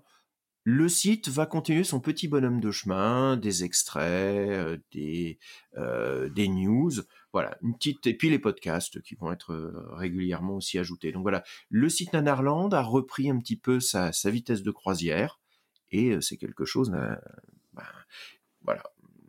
Pour ses 20 ans, le, le site, ben, il n'est pas mort et au contraire, il commence à Toujours reprendre nouvelle jeunesse. Toujours debout.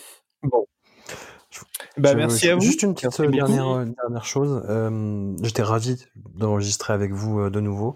D- Désolé de ne pas avoir été présent parmi vous plus tôt. Et hum, je peux pas citer euh, les années 2010 sans évoquer notre Seigneur et Maître à tous. Ah, on va très bien. du- Neil. Voilà, la grande Cage. découverte des années 2010. Neil Breen, quand même. Neil. La prophétie, l'homme, le génocidaire, l'artiste. L'agent immobilier. L'agent immobilier, tout à fait. L'homme, la légende. Voilà. Le, le Stephen Plaza de- du nanar. C'est ça. Si Steven Plaza voulait changer le monde en tuant tout le monde. Ah là là là là. Eh ben merci, euh, content de t'avoir euh, accueilli à nouveau, euh, François. Et merci, euh, merci à toutes et à tous euh, aussi d'être d'être revenus. Merci à toutes et à tous d'être de plus en plus nombreux et nombreuses à nous écouter. Ça fait très plaisir. N'hésitez pas à mettre des commentaires, des étoiles, à, à en parler autour de vous, à mettre ça en covoiturage. Enfin voilà, tous les trucs habituels. Partenariat avec Blablacar. Si vous contrôlez Voilà. les lieux publics, style des aéroports, des gares, passez-le. euh, Passez-le. Mettez-le aux musiques d'attente de vos, de vos sociétés et entreprises. N'y a pas de souci. Si vous travaillez à, France Inter, n'hésitez pas à pirater l'antenne pour passer euh, le, le podcast à une heure de grande écoute. Ah, ça y est, on vient sur les trucs illégaux là, c'est bien. Et puis, euh, et puis bah, rendez-vous euh, une prochaine fois, on sait pas quand, on vous dit jamais quand. C'est plus drôle comme ça. Exactement. La surprise dans Allez, à bientôt. À bientôt. Portez-vous. Salut la nanardeur. Salut à tous. We are not two. We're not a hundred. We are a whole country. दर्द ही तेरी ताकत है, अब ना रोकेगा तुझको, ये रब है लोहा तू है लोहा तू जोश तो लेके तूफानों का बागी, जज्बा चट्टानों सा आजमा तू ले आजमा तू है जुर्रत तेरे किनारे